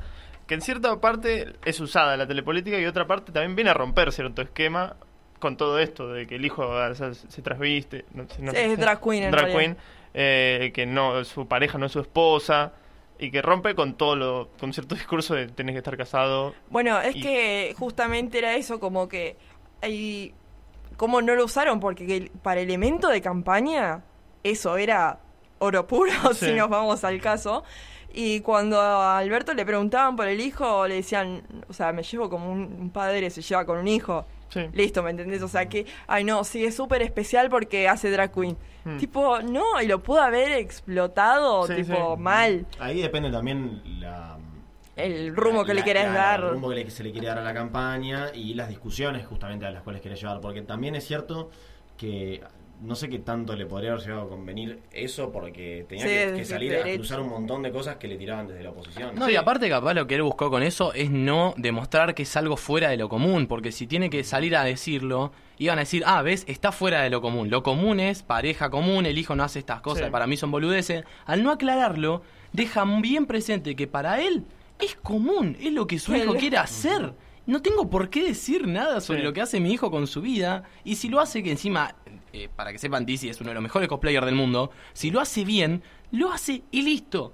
Entonces, me parece que está bien por ese lado de decir no es algo anormal, es algo que está y ya está. Capaz que, digo, puede haber sido ese el enfoque. Yo creo, acá tengo una pregunta para Sí, sí, Vicky, no sé si... Con el tema de esto de la telepolítica, como que veo que a veces no, eh, no sé si cae o no se usa tanto después de momentos así heavy como la dictadura, una crisis. Eso, sí, Ahora eso, también en- eso es verdad. Que todos esos momentos donde no se usa tanto vienen después. Es como la el típico círculo vicioso Sí, que tiene sí. Argentina, que Sí, cada sí. 10 años. Que, a ver, si nos ponemos a pensar después de todo eso, de los 12 años de kirchnerismo y todo eso, las Sí. preocupaciones no eran las mismas que hace No. 12 No, obviamente, años, ¿me entendés? O sea, tenés otro, otro tema de comodidades. A ver, un ejemplo básico es, por ejemplo, cuando se habla del tema del ambientalismo, del medio ambiente Sí. que eso lo en países de mal dicho desarrollados Sí. como Europa lo pueden discutir tranquilamente y puede ser tema de agenda pura Sí, sí. porque no saben que no se van a morir de hambre Sí. dentro de cinco años Sí, como todo este tema de la canasta básica. De que Claro, no- no nosotros no, sabemos cómo vamos a estar la semana que viene, ¿me entendés? Sí. Entonces vos decís, pero a ver, ¿cómo...?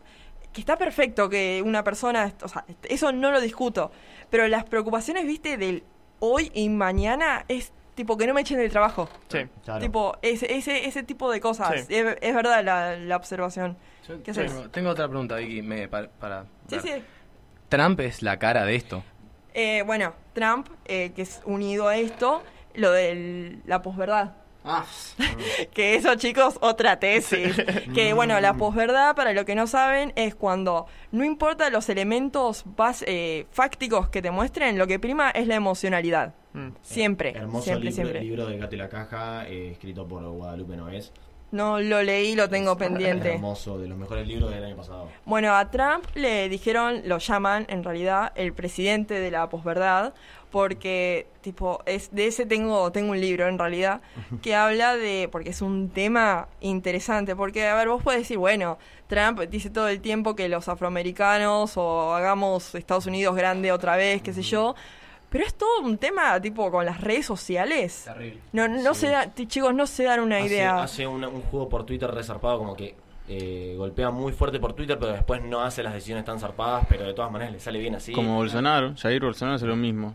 Jair Mesías Bolsonaro. Mesías. nombrazo. Por ejemplo, lo que hace, lo que hizo Trump fue comprar cuentas de Facebook que lo que hacían eran compartir noticias, eh, o sea, falsas, las fake news, que eran ponerle en contra de Hillary Clinton. Como Marquito Peña con Cristina. Claro, lo, el tema de los trolls, o sea, lo que hacían eran comprar, no sé, 100.000 páginas de Facebook y lo que hacían eran que, porque esas se conectan, viste, directa, nadie sabe cómo uno es amigo de esas cuentas, pero siempre Sí. termina como siendo medio.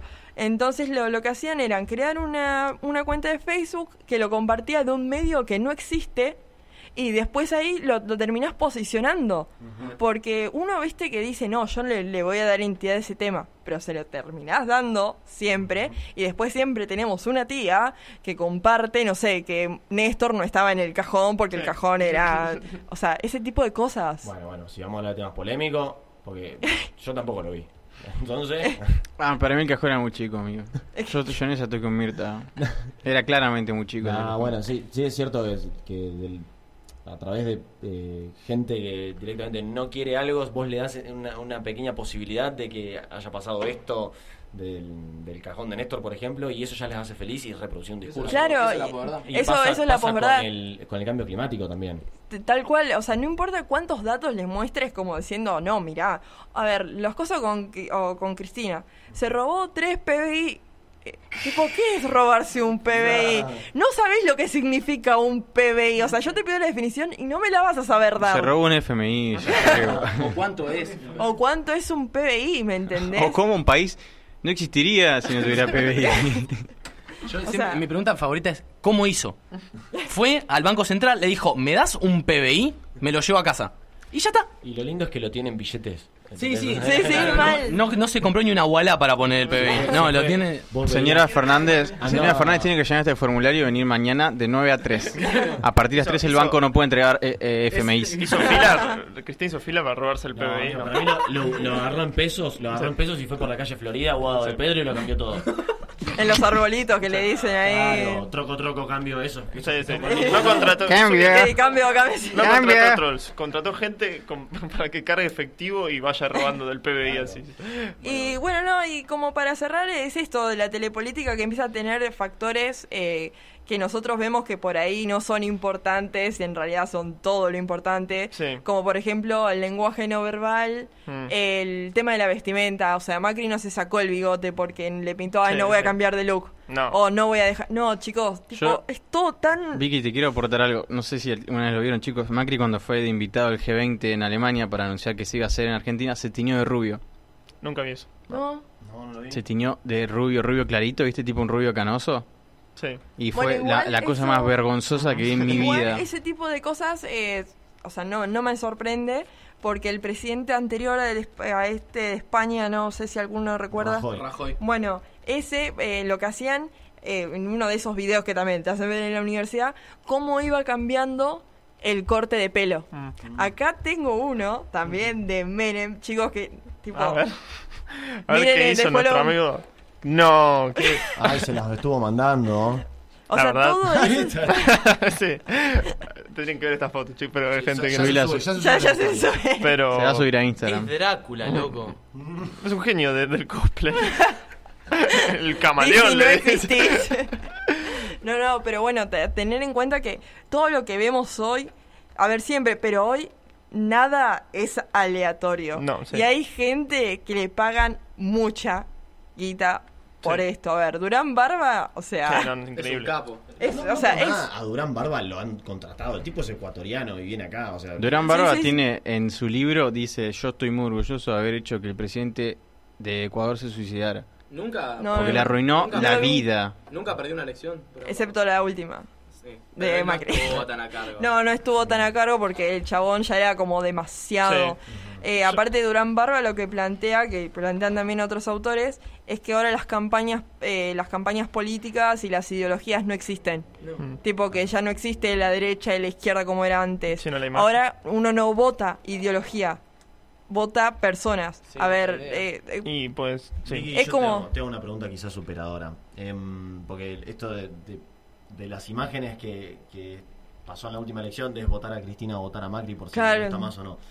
Eh, ¿Hay alguna manera de que nosotros como sociedad, o quizás más que como sociedad, como individuos, podamos empezar a volver a llevarle el debate hacia las políticas? Si es que en algún momento se discutió eso. Es que sí se discute y nadie tiene como una respuesta, por decirlo de una forma, porque claro, los, los seres humanos vamos cambiando y así como el ser humano antes era el Australopithecus y ahora somos el Homo sapiens sapiens, también cambiamos Eso tipo... no es así tampoco, pero bueno. Bueno, perdón, Ay, Viol- tenés razón, justo a vos te lo vengo a decir. Justo vos te lo vengo a decir. otro punto menos tiene la chica. Homo. Un gemelo. Perdón. Eh, no, el tema ese que también el tema de la psicología va cambiando. Los intereses, viste, somos, somos cada vez más emocionales.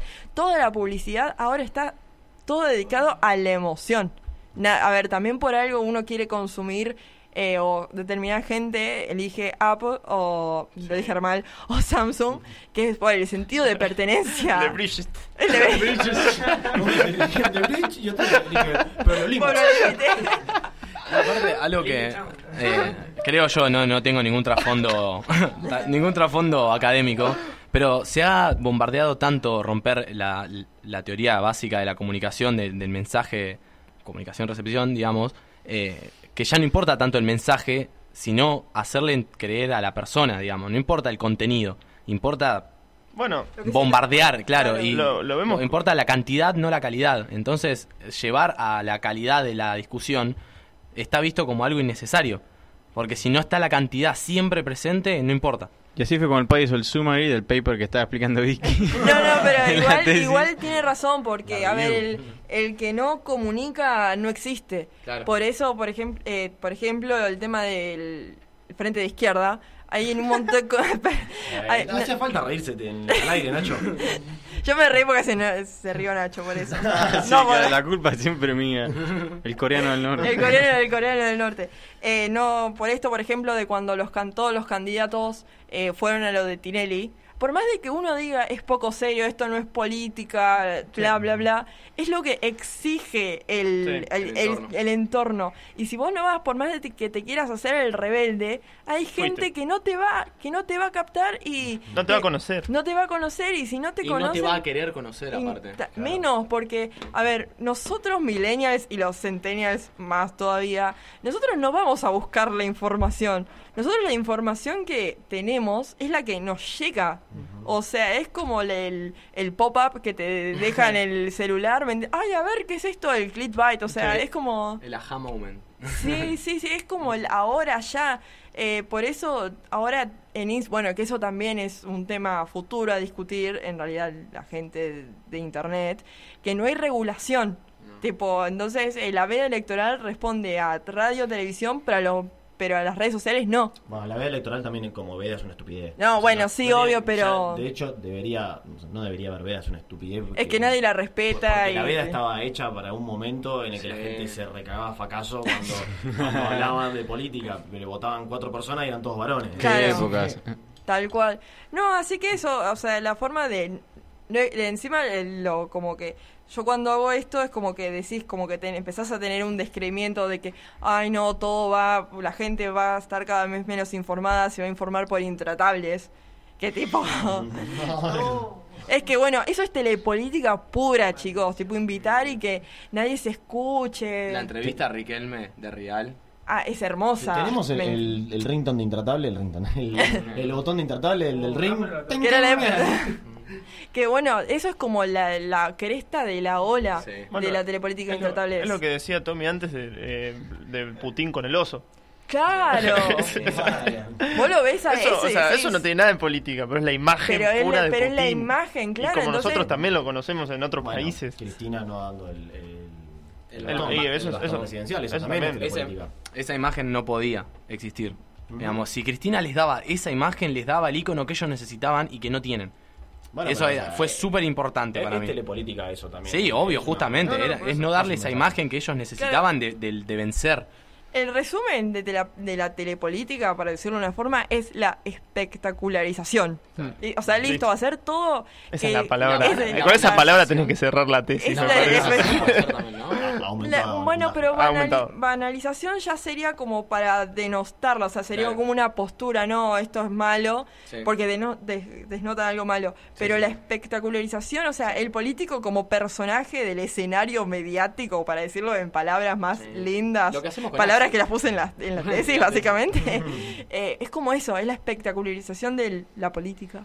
Así que, chicos, bueno, Yo- somos víctimas de la telepolítica y lo vamos Bueno, a hacer. Yo voy a, sí, se vienen. bien. Ahí estamos. Aprobame tu tema. yo voy a reconocer que soy medio víctima de la telepolítica, por ejemplo. Gracias por. Esos fueron para mí por reconocerlo. Por mí, por ejemplo, en esta campaña me pareció eh, con Esper y Centurión que yo nunca votaría un candidato pelado. Te lo digo muy las seriamente. entrevistas- Sí, la muy seriamente lo entrevista de expert a Pablo Agustín, un youtuber. Sí. Ah, sí, sí, el que siempre Aparte, aparte lo, aparte lo vi Bueno, y del- como objeto de estudio me pareció No, tremendo, espectacular, ¿me entendés? Es Del como- caño también estuvo. Sí, del caño, pero el de expert, No, el de yo expert. creo, el de expert tipo podés sacar 25 memes, tipo...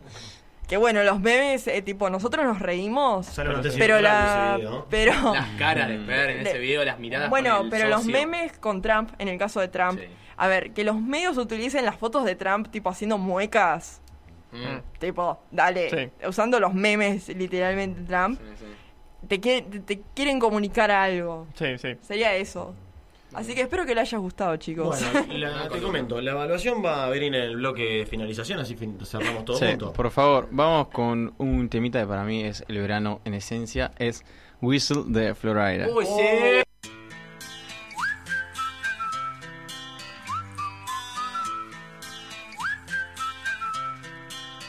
Can you blow my whistle, baby? Whistle, baby, let me show you how to do it and we start real slow.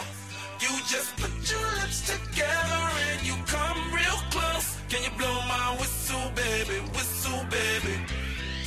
Here we go.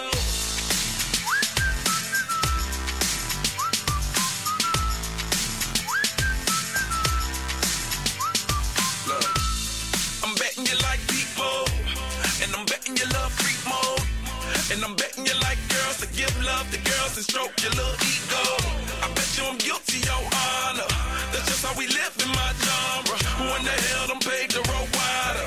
There's only one blow and one rider. I'm a damn shame, order more champagne, pull a damn hamstring, tryna put it on ya.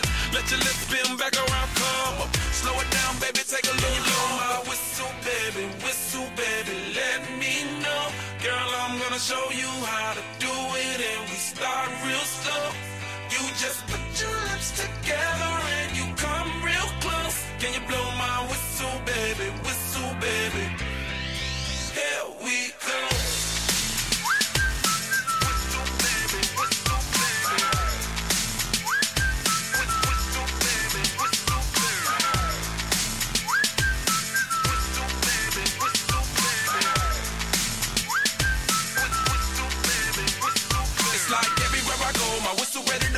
Shawty don't even know she can get in it the low. Told me she not a pro, it's okay, it's under control. Show me soprano, cause girl you can handle. Baby we stars, so then you come up in park clothes. Girl I'm new, so my Bugatti the same nose. Show me a perfect pitch, you got it, my banjo. Talented with your lips like you blew out a candle. So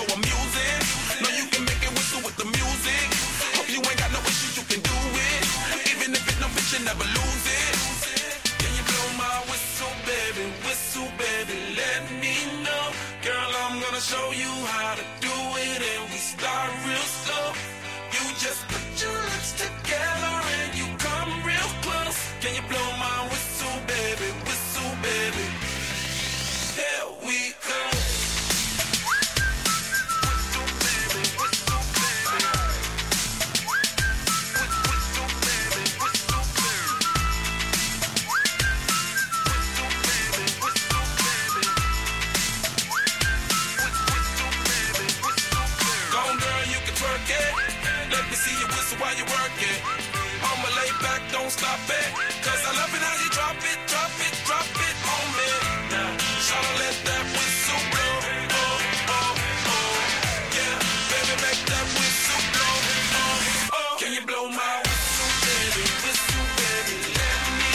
Temperatura 32 grados. Humedad 48%.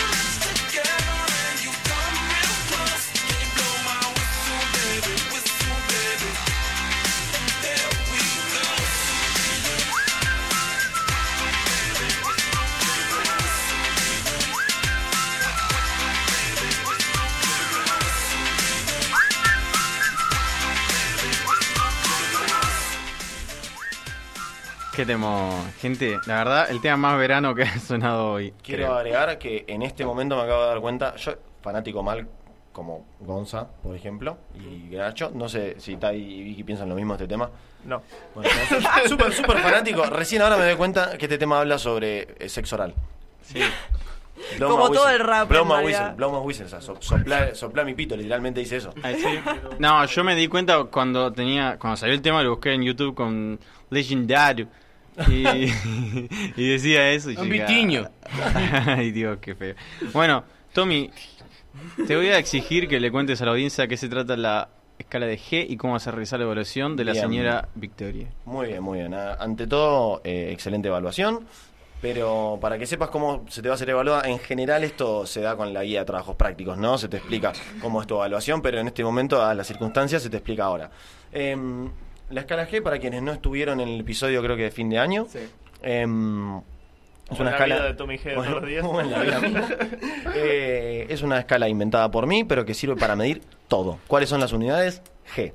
Entonces, uno lo Ah, que yo tengo una igual. Claro, bueno. Yo tipo a las películas le doy cuatro vikis, tipo red Claro. cringe. No, pero pero- como si fueran, como si fueran estrellas. Como si fueran estrellas. Esta bárbaro. es más compleja, sí. Esta es más Ah, compleja porque perdón. va del 0 al 7, siendo 0 el mínimo y 7 el máximo, pero es una escala logarítmica, que es lo que quiere decir esto, que la distancia entre el 0 y el 1 no es la misma Ah. que entre el 6 y el 7, Digamos, no es nominal, sino que es exponencial. que es logarítmica. Nunca hubo un 7, ¿no? Jamás hubo un 7. De hecho, no sé si hubo algo más del 6.2, que viene a ser Interstellar, el 6.2. Eh, si alguien tiene un problema con Interstellar, me viene a buscar al Ha habido- Centro Cultural Eva Perón. ha habido hamburguesas- ¿Seguro la hamburguesas de Habana? casi. Ahí no. ¿Seguro la Habana? Que venga a buscar. Claro. Bueno, em, entonces, eh, el- a partir del 4 está aprobado. Luego podemos subir lo que es, porque quizás no saben lo que es un gráfico o una logarítmica. No, Eh, no. Pero es no, como me que... llevé matemática de primero a sexto año. Bueno, ustedes Por imagínense... suerte existen las ciencias sociales. Ustedes, ustedes imagínense la- las coordenadas, Tal cual. en, como en los ejes cartesianos, con si, te- si tenemos en las X el, el valor de lo que estamos juzgando y en las Y tenemos las Gs, la, o sea, el, el valor en Gs, la escala empieza muy yendo hacia arriba, digamos, muy pegadita al eje de la Y y poco a poco se va achatando como alejándose del eje de la Y, ¿no? Entonces hace como una especie de curva, eso es una logarítmica. Em, así que bueno. Como una estamos- Qué gente enzima intelectual que alcanzando tenemos en esta su, radio, por favor. su potencial máximo de catalización. Tenés la KM, la KM, la KM. La KM es la mitad de la velocidad máxima que Vendría a ser, em, la KM es cuando está el 50% de los sitios activos em, saturados, vendría a ser el 4. Está bien, podés nombrar el nombre. Porque no Entonces, entiendo. Me siento muy mal cuando hablas con todas esas cosas. Entonces. La idea es esa. Em, Vicky, Tommy. has tenido un par de... Chan, chan. Has tenido un par de resbalones sobre- en la tesis, es lo primero que voy a decir, arrancamos por las noticias malas. Eh, un par de resbalones, no, no de la índole eh, de la investigación, eh, sino de la, del tema expositivo, sobre todo cuando hablaste del Australopithecus. Ay, sí, perdón. Eh, te dejé pasar el tema de Ford porque porque Ford, digamos, nada, eh, es una persona, yo no, no lo banco tanto, me pareció que es- es- se ha abusado sobre su meme, pero de todas maneras entiendo que siendo alguien que tiene que ver con la comunicación, lo tiene que, que comprender, así que eso estuvo bien.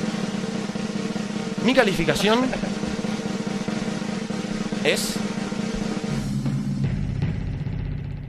6.5. Casi como Interstellar. Me siento Más orgullosa. Es más que Interestelar, es prácticamente la excelencia. Eh, pero bueno, ¿Vos decís que entonces me voy a recibir finalmente? yo digo que te vas a recibir. Ay, vamos Si, todavía. no, si no te las aprendes, sí, pero yo aprobé la escala de G. todo eso, sí, sí, sí. Yo lo pondré en mi currículum. Cualquier cosa, vamos a la Universidad del Salvador en Pilar. Vamos, vamos, vamos, vamos. Todo lleno de rugbyers. Claro. O sea, más ahí. que eso. Dale, dale, dale. Sí, me parece bien. Bueno, Bueno, muy muchas gracias Tommy G, guion bajo, guion bajo. Lo aprecio mucho. Muchas gracias, Vicky Rose 8. Gracias por mí. Se tiran así, no tienen cara estos chicos, estos centennials. No, no, eso, lo de Tommy G, bajo, bajo, tenía algo que ver con Año Nuevo. Sí, ¿no? Sí, en Año En Nuevo. algún momento alguien me quiso etiquetar. Y Le mando un saludo a Perimetral PDC. bueno, ¿qué les parece ¿Sabes vos si querés hablar de algo o vas a seguir dibujando mi cuaderno? Te pregunto. No pasa, yo escuché muchas veces qué significaba la escala de G. y tuve Entonces, que- como ya- Me tuve que apagar un poquitito. Y todavía no Porque, de- de por eso no llevamos a Tommy a previas, porque se- siempre habla.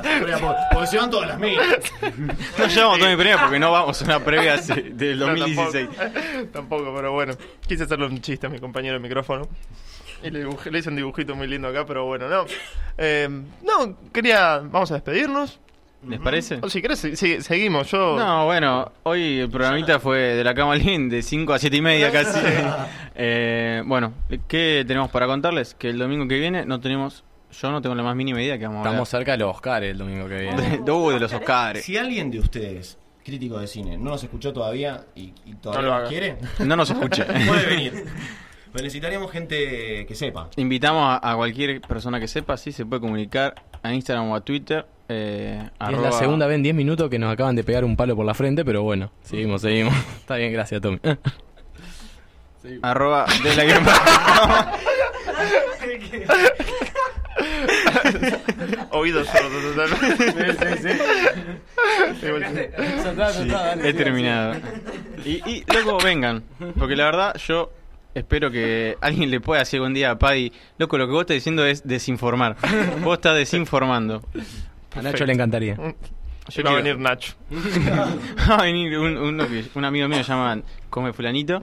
Es muy parecido a mí, pero con barba chivita. Así que nada, los invitamos al programa del domingo que viene, de 5 a 7 o quizás 7 y media como hoy. Eh, está ahí, contame.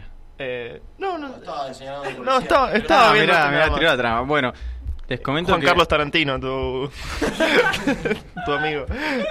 El que va a venir. Sí. Por- para que sepan que es Ojalá, argentino. ojalá pueda venir Juan Carlos Tarantino, un gran amigo de la casa. El señor. Spielberg. Spielberg, ese es otro gran, otro gran personaje. Bueno. Que tiene cita pendiente. Súmense. eh, vamos a hacer un par de encuestas y posta. Cualquier persona que quiera decir que Parasite es la película que tiene que ganar el Oscar es bienvenida. Yo no la vi, pero me encantaría que gane algo que no sea de Hollywood. Por... Sí, por favor. Y bueno, los invitamos de 5 a 7, FM 97.7, Radio Lir, nos lo dije en todo el día. Eh, Pedro, por favor, tirame el, para cerrar la temperatura y la humedad, que es mi pasión. Y, Temperatura 32 grados. Muchas gracias. Humedad 48%. Ah, ¿Bajó la humedad o subió? Son las 7 con 25 minutos. Bueno, Se hizo nos pasamos un poquitito, Sí, pero bueno. Nos vamos a ir a, a pasear por ahí y les comento, eh, vamos a despedirnos por favor. ¿Les parece? Dale. Hay que Haciendo lo que hacemos todos los domingos, yendo. De la cama al living.